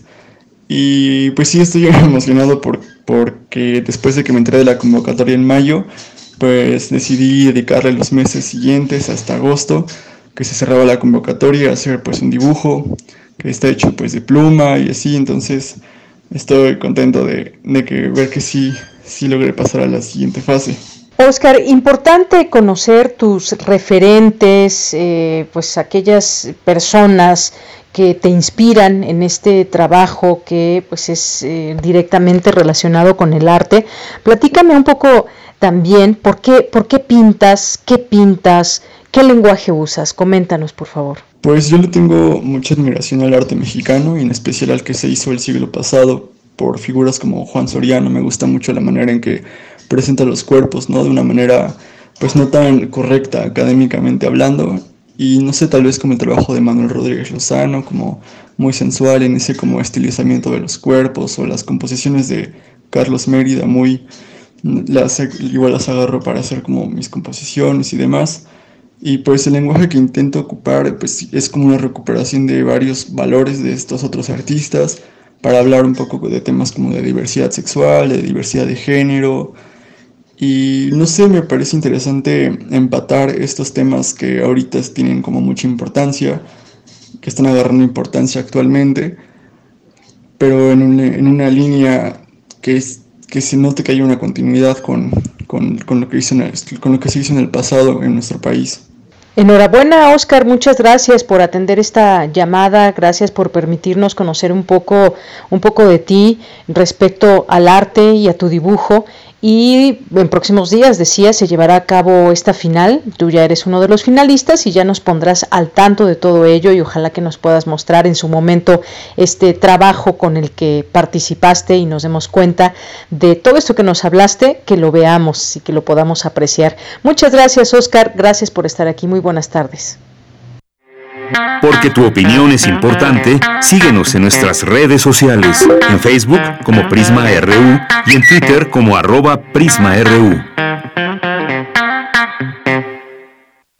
Bien, continuamos, continuamos. Muchas gracias por estar aquí en Prisma RU. Hay un, tema que nos han seguido preguntando eventualmente por parte de los radioescuchas que tiene que ver con eh, COVID-19 y las mascotas, que ya en algún momento hemos hablado sobre todo esto, de que no hay una, eh, un estudio que dé, eh, que arroje que los perros o los gatos puedan contagiarnos de COVID-19.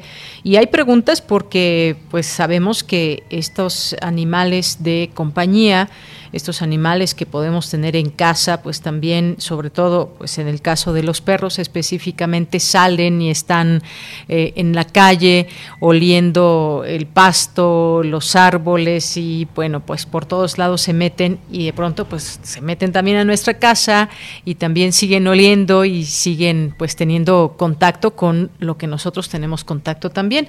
Así que por eso han llegado estas distintas preguntas. Ya tenemos en la línea telefónica está con nosotros, nos acompaña en este, en este día, en este, jue en este miércoles, Ilenia Márquez Peña, académica de la Facultad de Medicina Veterinaria y Zootecnia. Doctora Ilenia, muy buenas tardes, bienvenida. Buenas tardes, muchas gracias por la invitación.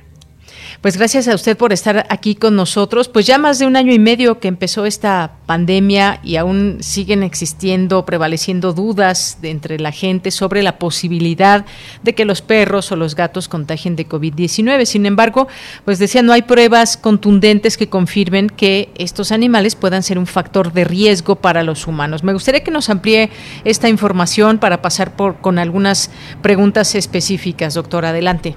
Claro que sí. Bueno, yo creo que estas dudas son este, naturales y son entendibles en medio de lo que hemos estado cursando. Eh, el enfrentarnos hacia una nueva enfermedad, una nueva presentación de enfermedad, pues obviamente genera mucho movimiento y pues hemos visto el movimiento de publicaciones desde que surgió esto hasta este momento y obviamente como lo explicaba pues los animales de compañía ser eh, individuos que están en una convivencia muy cercana a nosotros, pues generan dudas.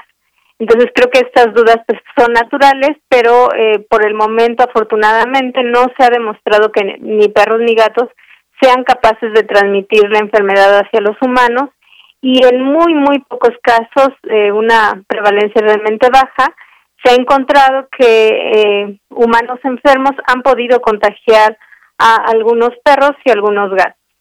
Eh, pero realmente eso es lo que tenemos hasta el momento hasta el momento, porque pues se sabe de que hay investigaciones en curso, son bastantes investigaciones que todavía pues van a arrojar resultados, pero esto es hasta el momento lo que se puede decir.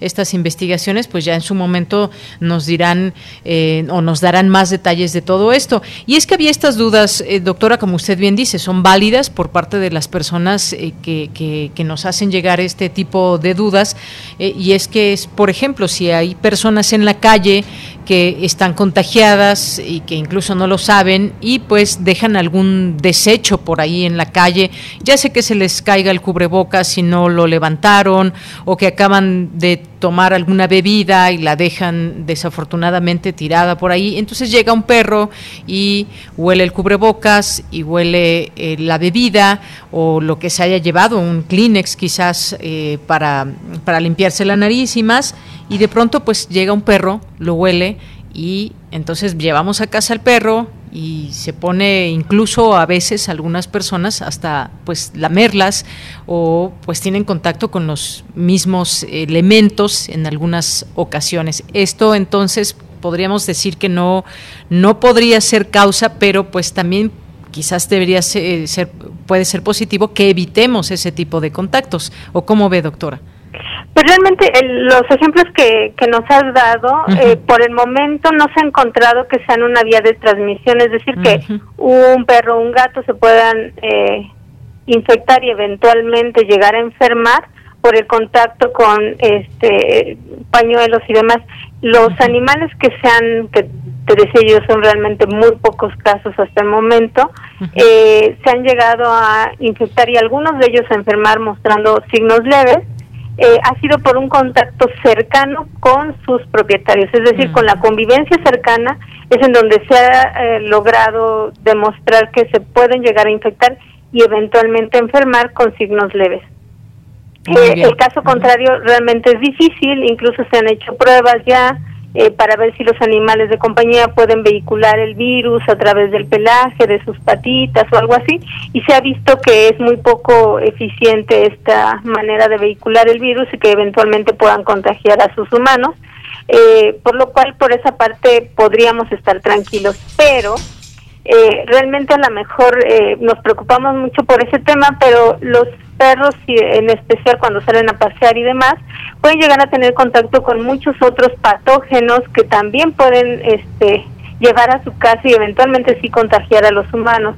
Eh, pues por desgracia, el, el hecho de que saquen a pasear a los perros y no recojan sus excrementos, que tengamos poca vigilancia de ellos porque los sacan sin correa, Realmente eso sí representa un riesgo a la salud pública y a la, la, salud de sus humanos, por lo cual siempre es recomendable que salgan a pasear con correa, aunque sean animales muy, muy bien entrenados, eh, y que obviamente tengan hábitos de higiene correctos sus propietarios, es decir, recojan las excretas, las tengan un manejo adecuado al depositarlas en la basura, obviamente ellos se laven las manos al ingresar a su casa, ¿no? Muy bien.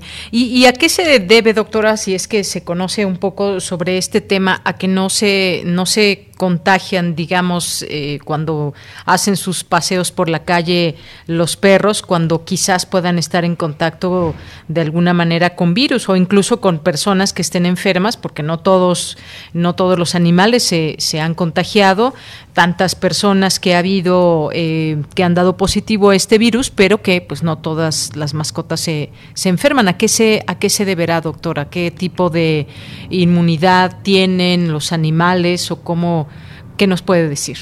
Pues realmente hasta, hasta el momento no se tiene eh, mucha información para dar una explicación eh, rotunda. Eh, se tienen todavía muchas hipótesis, hay muchas investigaciones como tú nos decías en curso. Por ejemplo, se ha visto que este virus se une a través de una proteína, la famosa proteína Spike, a un receptor que son los receptores ACE en las células humanas.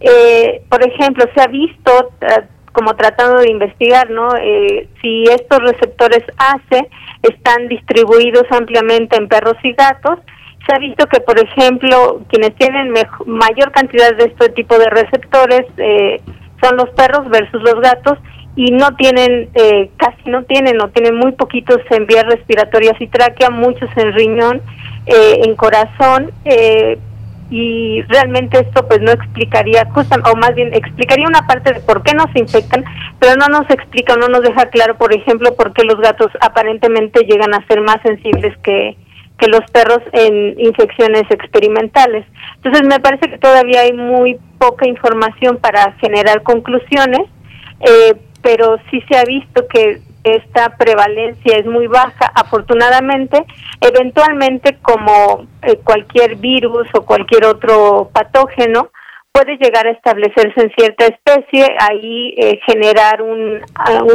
digamos, un hábitat, un medio adecuado y como en este caso en el humano, pues empezar a vehicularse entre humanos, eventualmente puede saltar hacia otra especie como lo hizo hacia el humano eh, y justamente tal vez ese es en este punto en donde muchos de los grupos de investigadores están preocupados, justamente porque eventualmente podría llegar a hacer esto, pero eh, realmente tendría que eh, acumular muchas eh, mutaciones, muchas variantes para que pudiera llegar a suceder esto. debido a ese, esa causa es que se mantiene siempre en vigilancia y por lo cual en general se recomiendan las medidas de higiene básicas, sobre todo en personas que están enfermas y que tienen convivencia cercana con animales de compañía.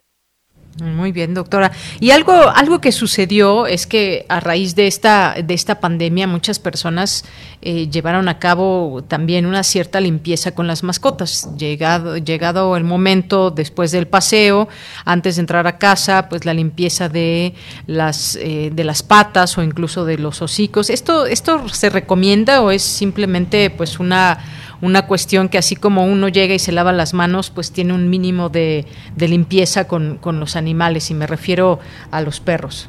Claro, eh, en COVID, como te decía, no se justifica, este, y bueno, puede llegar a ser muy peligroso que utilicemos desinfectantes o alcohol eh, como el que usamos para nosotros en ellos.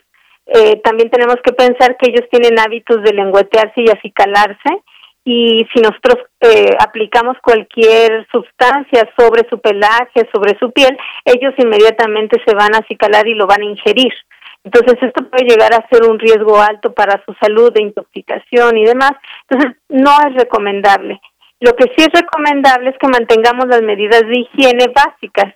Eh, nosotros lavarnos las manos, evitar que, por ejemplo, sus patitas tengan contacto con nuestros utensilios para la alimentación o este, cosas que puedan llegar a contaminar nuestros alimentos o aquello que va a estar muy en contacto con nosotros y que efectivamente pueda transmitirnos enfermedades, no necesariamente COVID como les decía yo, eh, pero sí muchos parásitos, existen otro tipo de enfermedades de origen bacteriano que sí podrían vehicularse por estas vías, por lo cual debemos de mantener como siempre medidas básicas de higiene.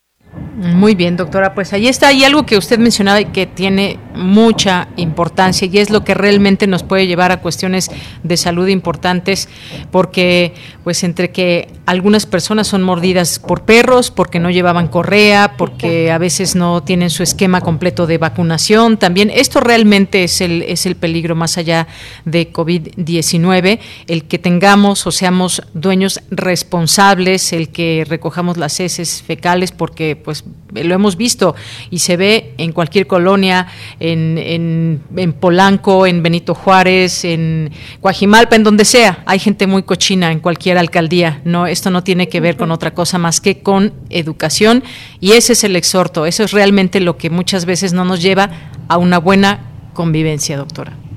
Sí, exactamente. Creo que debemos de tomar conciencia sobre la responsabilidad que tenemos cada uno de nosotros como habitantes del mundo eh, en la salud global, no solamente en la individual o en la de mi familia o en la de mis animales, sino en la de la comunidad. Eso implica ecosistemas, implica, como tú decías, la alcaldía, la colonia, la ciudad, pero también ecosistemas. Entonces sí creo que debemos de tomar mayor conciencia como, como habitantes de este mundo de nuestras acciones y de eh, la repercusión que están teniendo estas acciones sobre la salud global.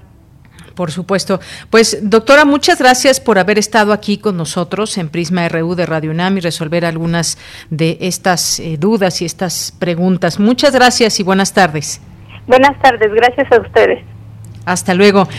Fue la doctora Ilenia Márquez Peña, académica de la Facultad de Medicina Veterinaria y Zootecnia. Continuamos. Porque tu opinión es importante, síguenos en nuestras redes sociales, en Facebook como Prisma RU y en Twitter como arroba PrismaRU. Bien, pues nos vamos ahora a Dulce Conciencia y con Dulce García, que ya está aquí con ustedes.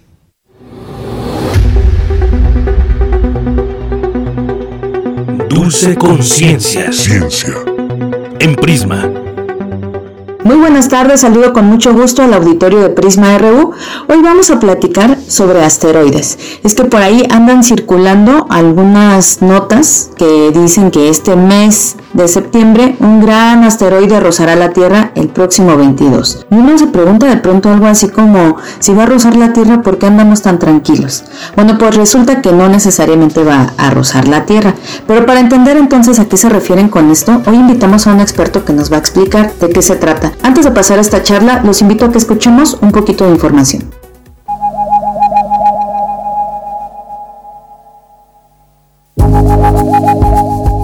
Según algunos medios, la NASA advirtió a través de su rastreador de asteroides del Laboratorio de Propulsión a Chorro que el próximo 22 de septiembre un inmenso asteroide del tamaño del puente Golden Gate de San Francisco rozará nuestro planeta. ¿Realmente rozará la Tierra? Nombrado por la Agencia Espacial Estadounidense como 2021 NY1, el gran asteroide más bien pasará cerca de la Tierra. ¿Inmenso?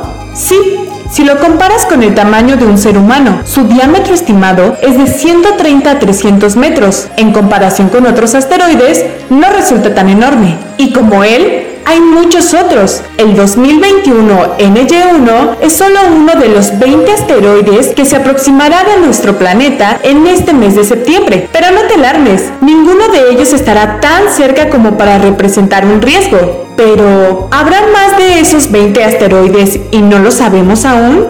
Para Radio UNAM, Isela Gama. Y bueno, sobre el tema platicamos con el doctor Joel Castro, quien es académico del Instituto de Astronomía de la UNAM Campus Ensenada. Él nos explicó que no, no necesariamente rozará este asteroide con nuestro planeta y nos contó también cómo se define el tamaño de estos cuerpos. De 8 millones de kilómetros ya se considera un objeto pues cercano, ¿no? Bastante cercano a la Tierra, pero eso es un montón. O sea, básicamente este objeto, el 2021 NY1, es un objeto que va a pasar casi cuatro veces la distancia a la Luna. Eh, si nos ponemos a pensar en lo que en lo que tarda un objeto en, un cohete, por ejemplo, llegar a la Luna, pues está bastante lejos, ¿no? Pero si nos ponemos a pensar en términos astronómicos, en realidad es muy cerca es muy cerca a nivel gravitacional más bien. Y entonces estos objetos empiezan a estudiarse con un poco más de calma, con un poco más de interés, porque normalmente las predicciones dicen qué distancia podrá cruzar eh, la órbita de la Tierra, qué distancia del planeta. Pero bueno, puede, pueden existir algunos factores de desvío o efectos físicos externos como sobrecalentamientos, etcétera, que pueden desviar un poquito la órbita, ¿no?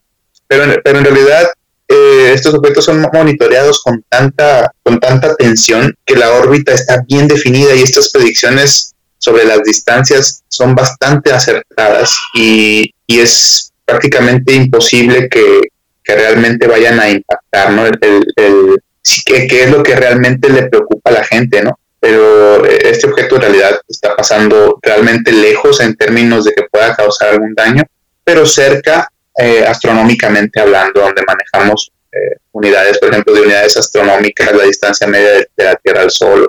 Es casi cuatro veces la distancia a la Luna es, es bastante, ¿no? Lo que pasa que en términos de unidades astronómicas es 0.01 unidades astronómicas, o sea, está está cerquita realmente. Y es un objeto más o menos grande que tiene más o menos las dimensiones similares a lo que pasó en el en aquel bólido de Tunguska a principios de por ahí en 1908 por ahí pues ocurrió un evento interesante donde un objeto del mismo tamaño más o menos devastó una, una zona bastante amplia no hablando de una ciudad.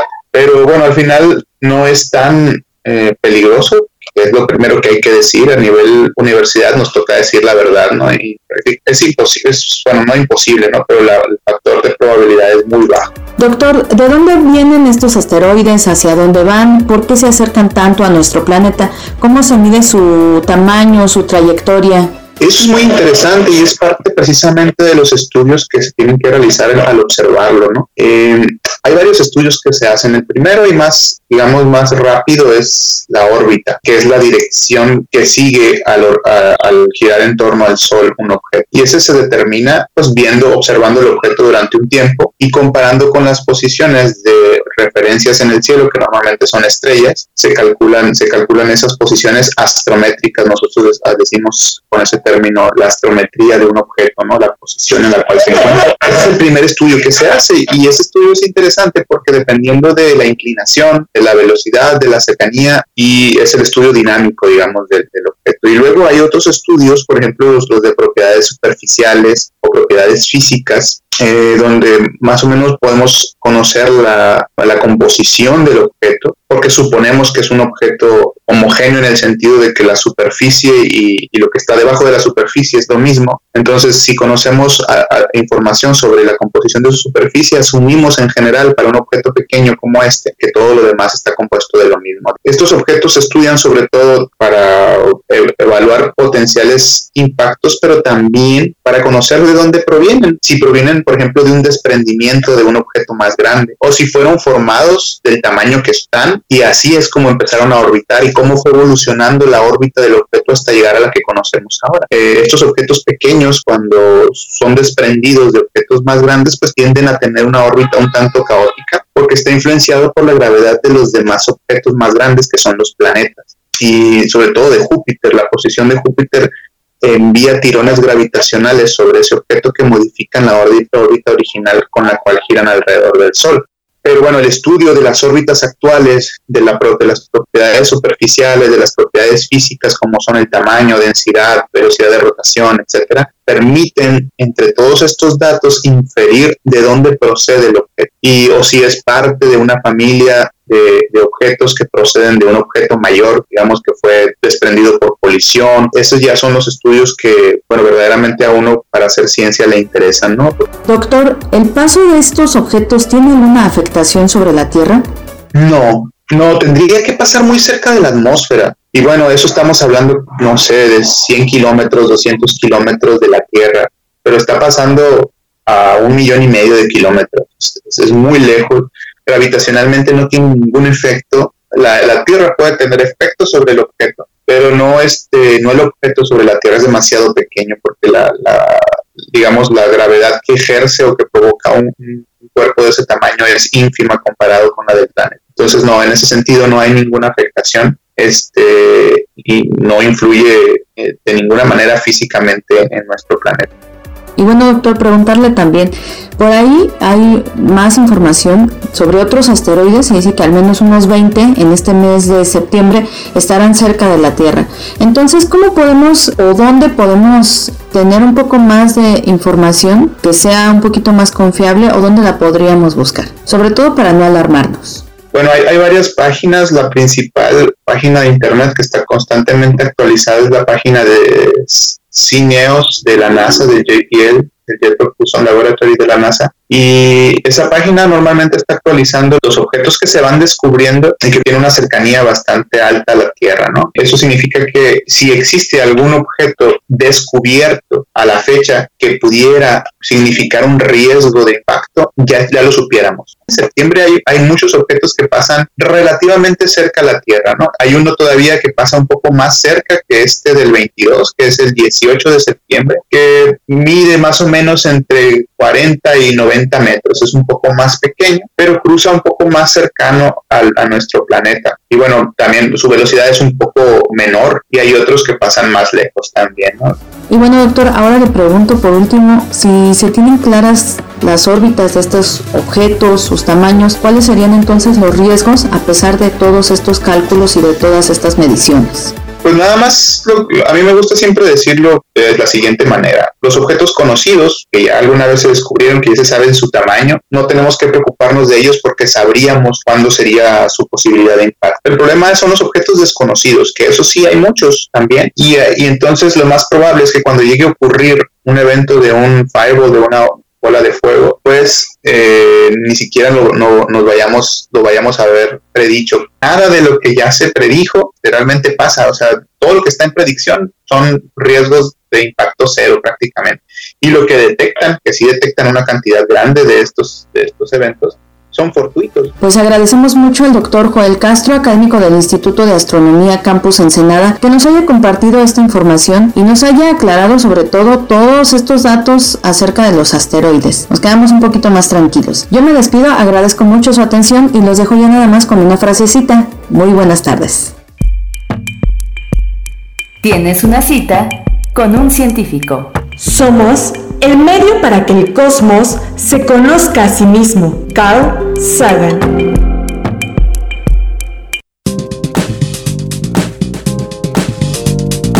Cultura RU. Bien, pues nos vamos a Cultura con Tamara Quiroz. Adelante. ¿Qué tal, Deyanira? Te saludo con mucho gusto y por supuesto también saludo a las y los que nos acompañan a través de las frecuencias de Radio UNAM. Esta tarde abrimos espacio al cine independiente. Tuve la oportunidad de charlar con Eduardo Moreno, director de Si tan solo pudiéramos dormir esta noche, un largometraje disponible en plataformas digitales y que ha sido galardonado en diversos festivales internacionales. Esta película cuenta la historia de una pareja en decadencia, un matrimonio que ha pasado del amor al odio. Pero no les cuento más. Les invito a escuchar la entrevista a Eduardo Moreno. Y entonces, ¿cómo lo han hecho para seguir tanto tiempo juntos? Ya, siete años ya. Entonces, ¿qué, hago? ¿Cómo que le quede? Si paso por ti o te espero, ¿qué? ¡Sí, te estoy escuchando! Mañana podríamos aprovechar y hacer algo especial juntos.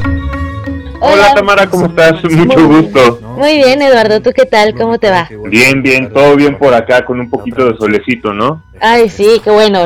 Eduardo, qué gusto escucharte. Próximamente a través de plataformas digitales llegará Si tan solo pudiéramos dormir esta noche, un filme mexicano, lo cual nos da también mucho gusto hablar de películas nacionales. Me gustaría que nos comentaras los hilos conductores de este filme. Claro que sí, muchísimas gracias, como te digo, Tamara, de tenerme aquí contigo. Básicamente, si tan solo pudiéramos dormir esta noche, es una película independiente, justamente 100% mexicana, que habla mucho sobre la, la, pareja, ¿no? Habla, por ejemplo, sobre estos secretos oscuros que de repente hay, estos deseos no dichos y eh, la falta de comunicación, ¿no? Y lo que puede repercutir, ¿no? Porque es lo que le pasa a, a mi pareja protagónica en esta película, ¿no? Básicamente, después de tener una relación de varios años, eh, de estar casados, pues obviamente hay cosas que no se han dicho y así, y pues ahora sí que se puede decir que casi casi todo explota como si fuera una olla en ebullición.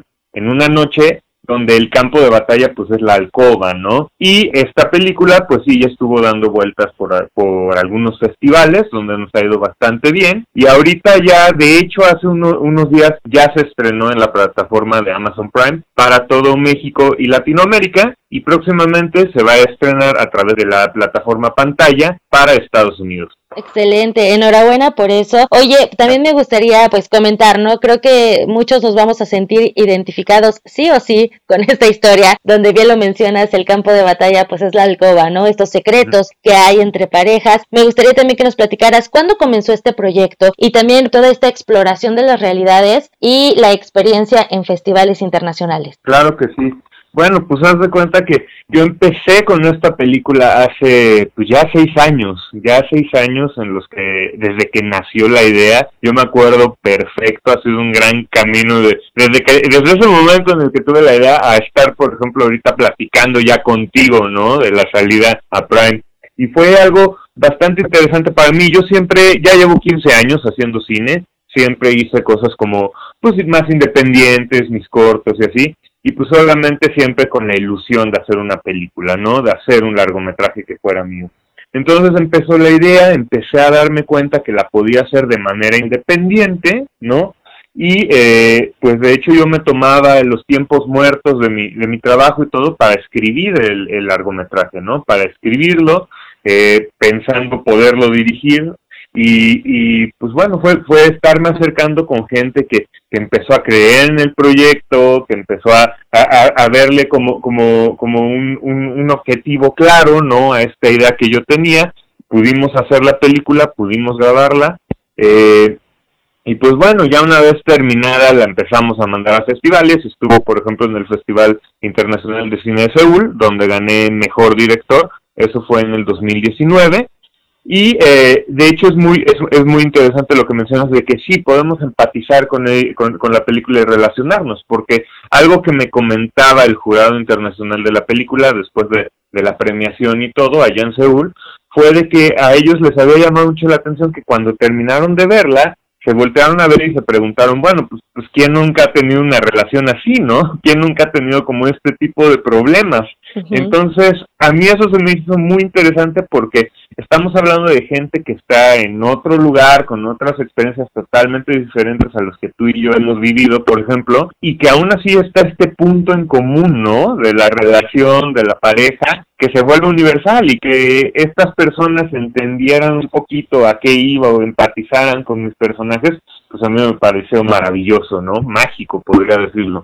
Claro. Qué maravilloso. Oye, Eduardo, y también me gustaría que nos platicaras, bueno, ya con todos estos años de experiencia en el cine, en el guionismo también, en la dirección, pues que nos platicaras cuál es tu perspectiva sobre el cine mexicano en este 2021, lo que se está haciendo. La pandemia vino a, romper, eh, pues, eh, rutinas, pero también a dar oportunidades. Sí, claro, totalmente. Yo, bueno, el cine mexicano de entrada yo me declaro fan, ¿no? A mí me encanta el cine mexicano, me gusta mucho que siento que, que, que poco a poco ha tenido como más, más, más lugar entre el público. Siento que cada vez está más más accesible a las personas a, ver una película mexicana gracias a todo esto de las plataformas también porque digo es padrísimo el cine pero también tenemos que aprovechar las nuevas herramientas. Y qué padre y a mí me parece increíble que puedas tener ya una biblioteca de películas en tu casa básicamente no que puedas escoger y todo y dentro de ella opciones mexicanas que hay de todo que tenemos el cine de autor al que estás buscando eh, dándole un poquito más de, carnita por así decirlo y también es súper válido el cine para entretenerse. No olvidemos que el cine es justamente eso, es una forma de arte que también es una industria y un entretenimiento, ¿no? Y no hay, no hay por qué como denigrar uno ni el otro cuando puede este, estar, estar muy a gusto viendo estos tipos de cine, ¿no? Y, y sí, la pandemia, como dices, ha venido a cambiar ciertas formas eh, que se ha hecho, a darnos ciertas oportunidades. Yo, por ejemplo, en mi caso, en los primeros días de encierro, pues me puse a tratar de hacer cosas, ¿no? A escribir y todo. De hecho, tuve un, hice un cortometraje con el, yo solito con mi celular que tiene hasta la cámara rota. Y, y ese cortometraje lo estuve mandando el año pasado y parte de este año festivales y ganó, por ejemplo, premios en Serbia, ¿no? Y son como nuevas oportunidades y nuevas chances que uno se da, es, teniendo una mente abierta, ¿no? A intentar nuevas cosas. Eso, justo, intentarlo, hacerlo. Qué bueno que, que, aprovechaste este tiempo y la verdad qué padre también que nos los compartas y que bueno, pues ahí está el cine que estás realizando, lo creativo que eres y bueno, celebramos que podamos también ver cine en la comodidad de nuestras casas. Si tan solo pudiéramos dormir esta noche, ya está disponible en plataformas digitales. Esperemos también, pues estaremos más bien al pendiente de su estreno en otros países y que llegue a muchos espectadores. Te agradezco estos minutos, Eduardo Moreno, para hablarnos de esta película al auditorio de Radio UNAM. No, muchísimas gracias a ti, Tamara, por, por darme esta oportunidad de platicar contigo. Y pues bueno, también recordarle a la gente, como bien dices, si tan solo pudiéramos dormir esta noche, película 100% mexicana, independiente, eh, que está hecha para ustedes, para la audiencia, y está disponible en Amazon próximamente en Estados Unidos a través de pantalla. Eduardo Moreno es director de Si tan solo pudiéramos dormir esta noche. Platíquenos si ven la película, recuerden que estamos en arroba prisma.ru. A mí me encuentran en Twitter como arroba tamaraquiros-m. Les deseo que tengan excelente tarde. De Yanira, regreso contigo. Gracias, Tamara. Y llegamos al final de esta emisión. Muchas gracias por acompañarnos. Mañana les acompañará en los micrófonos mi compañera Virginia Sánchez. Estará por aquí estos dos días, jueves y viernes.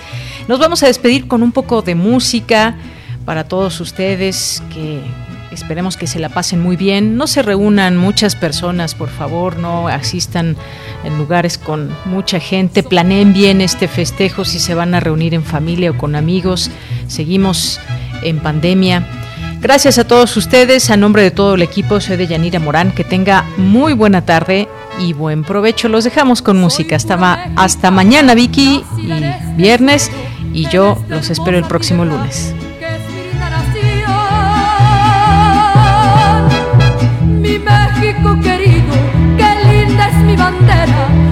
Si alguno la mancilla le parto el corazón. ¡Viva México! ¡Viva! ¡Viva América! ¡Viva! ¡Oh tierra bendita de Dios! ¡Viva México! ¡Viva! ¡Viva América! ¡Viva! Mi sangre por ti daré yo.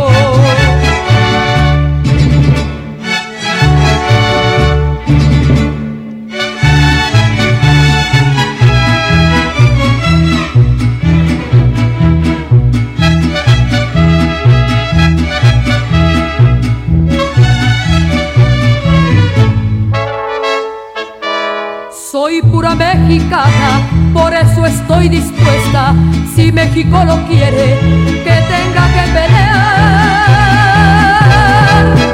Mi vida se la ofrezco, al cabo él me la ha dado, y como buen soldado yo se la quiero dar.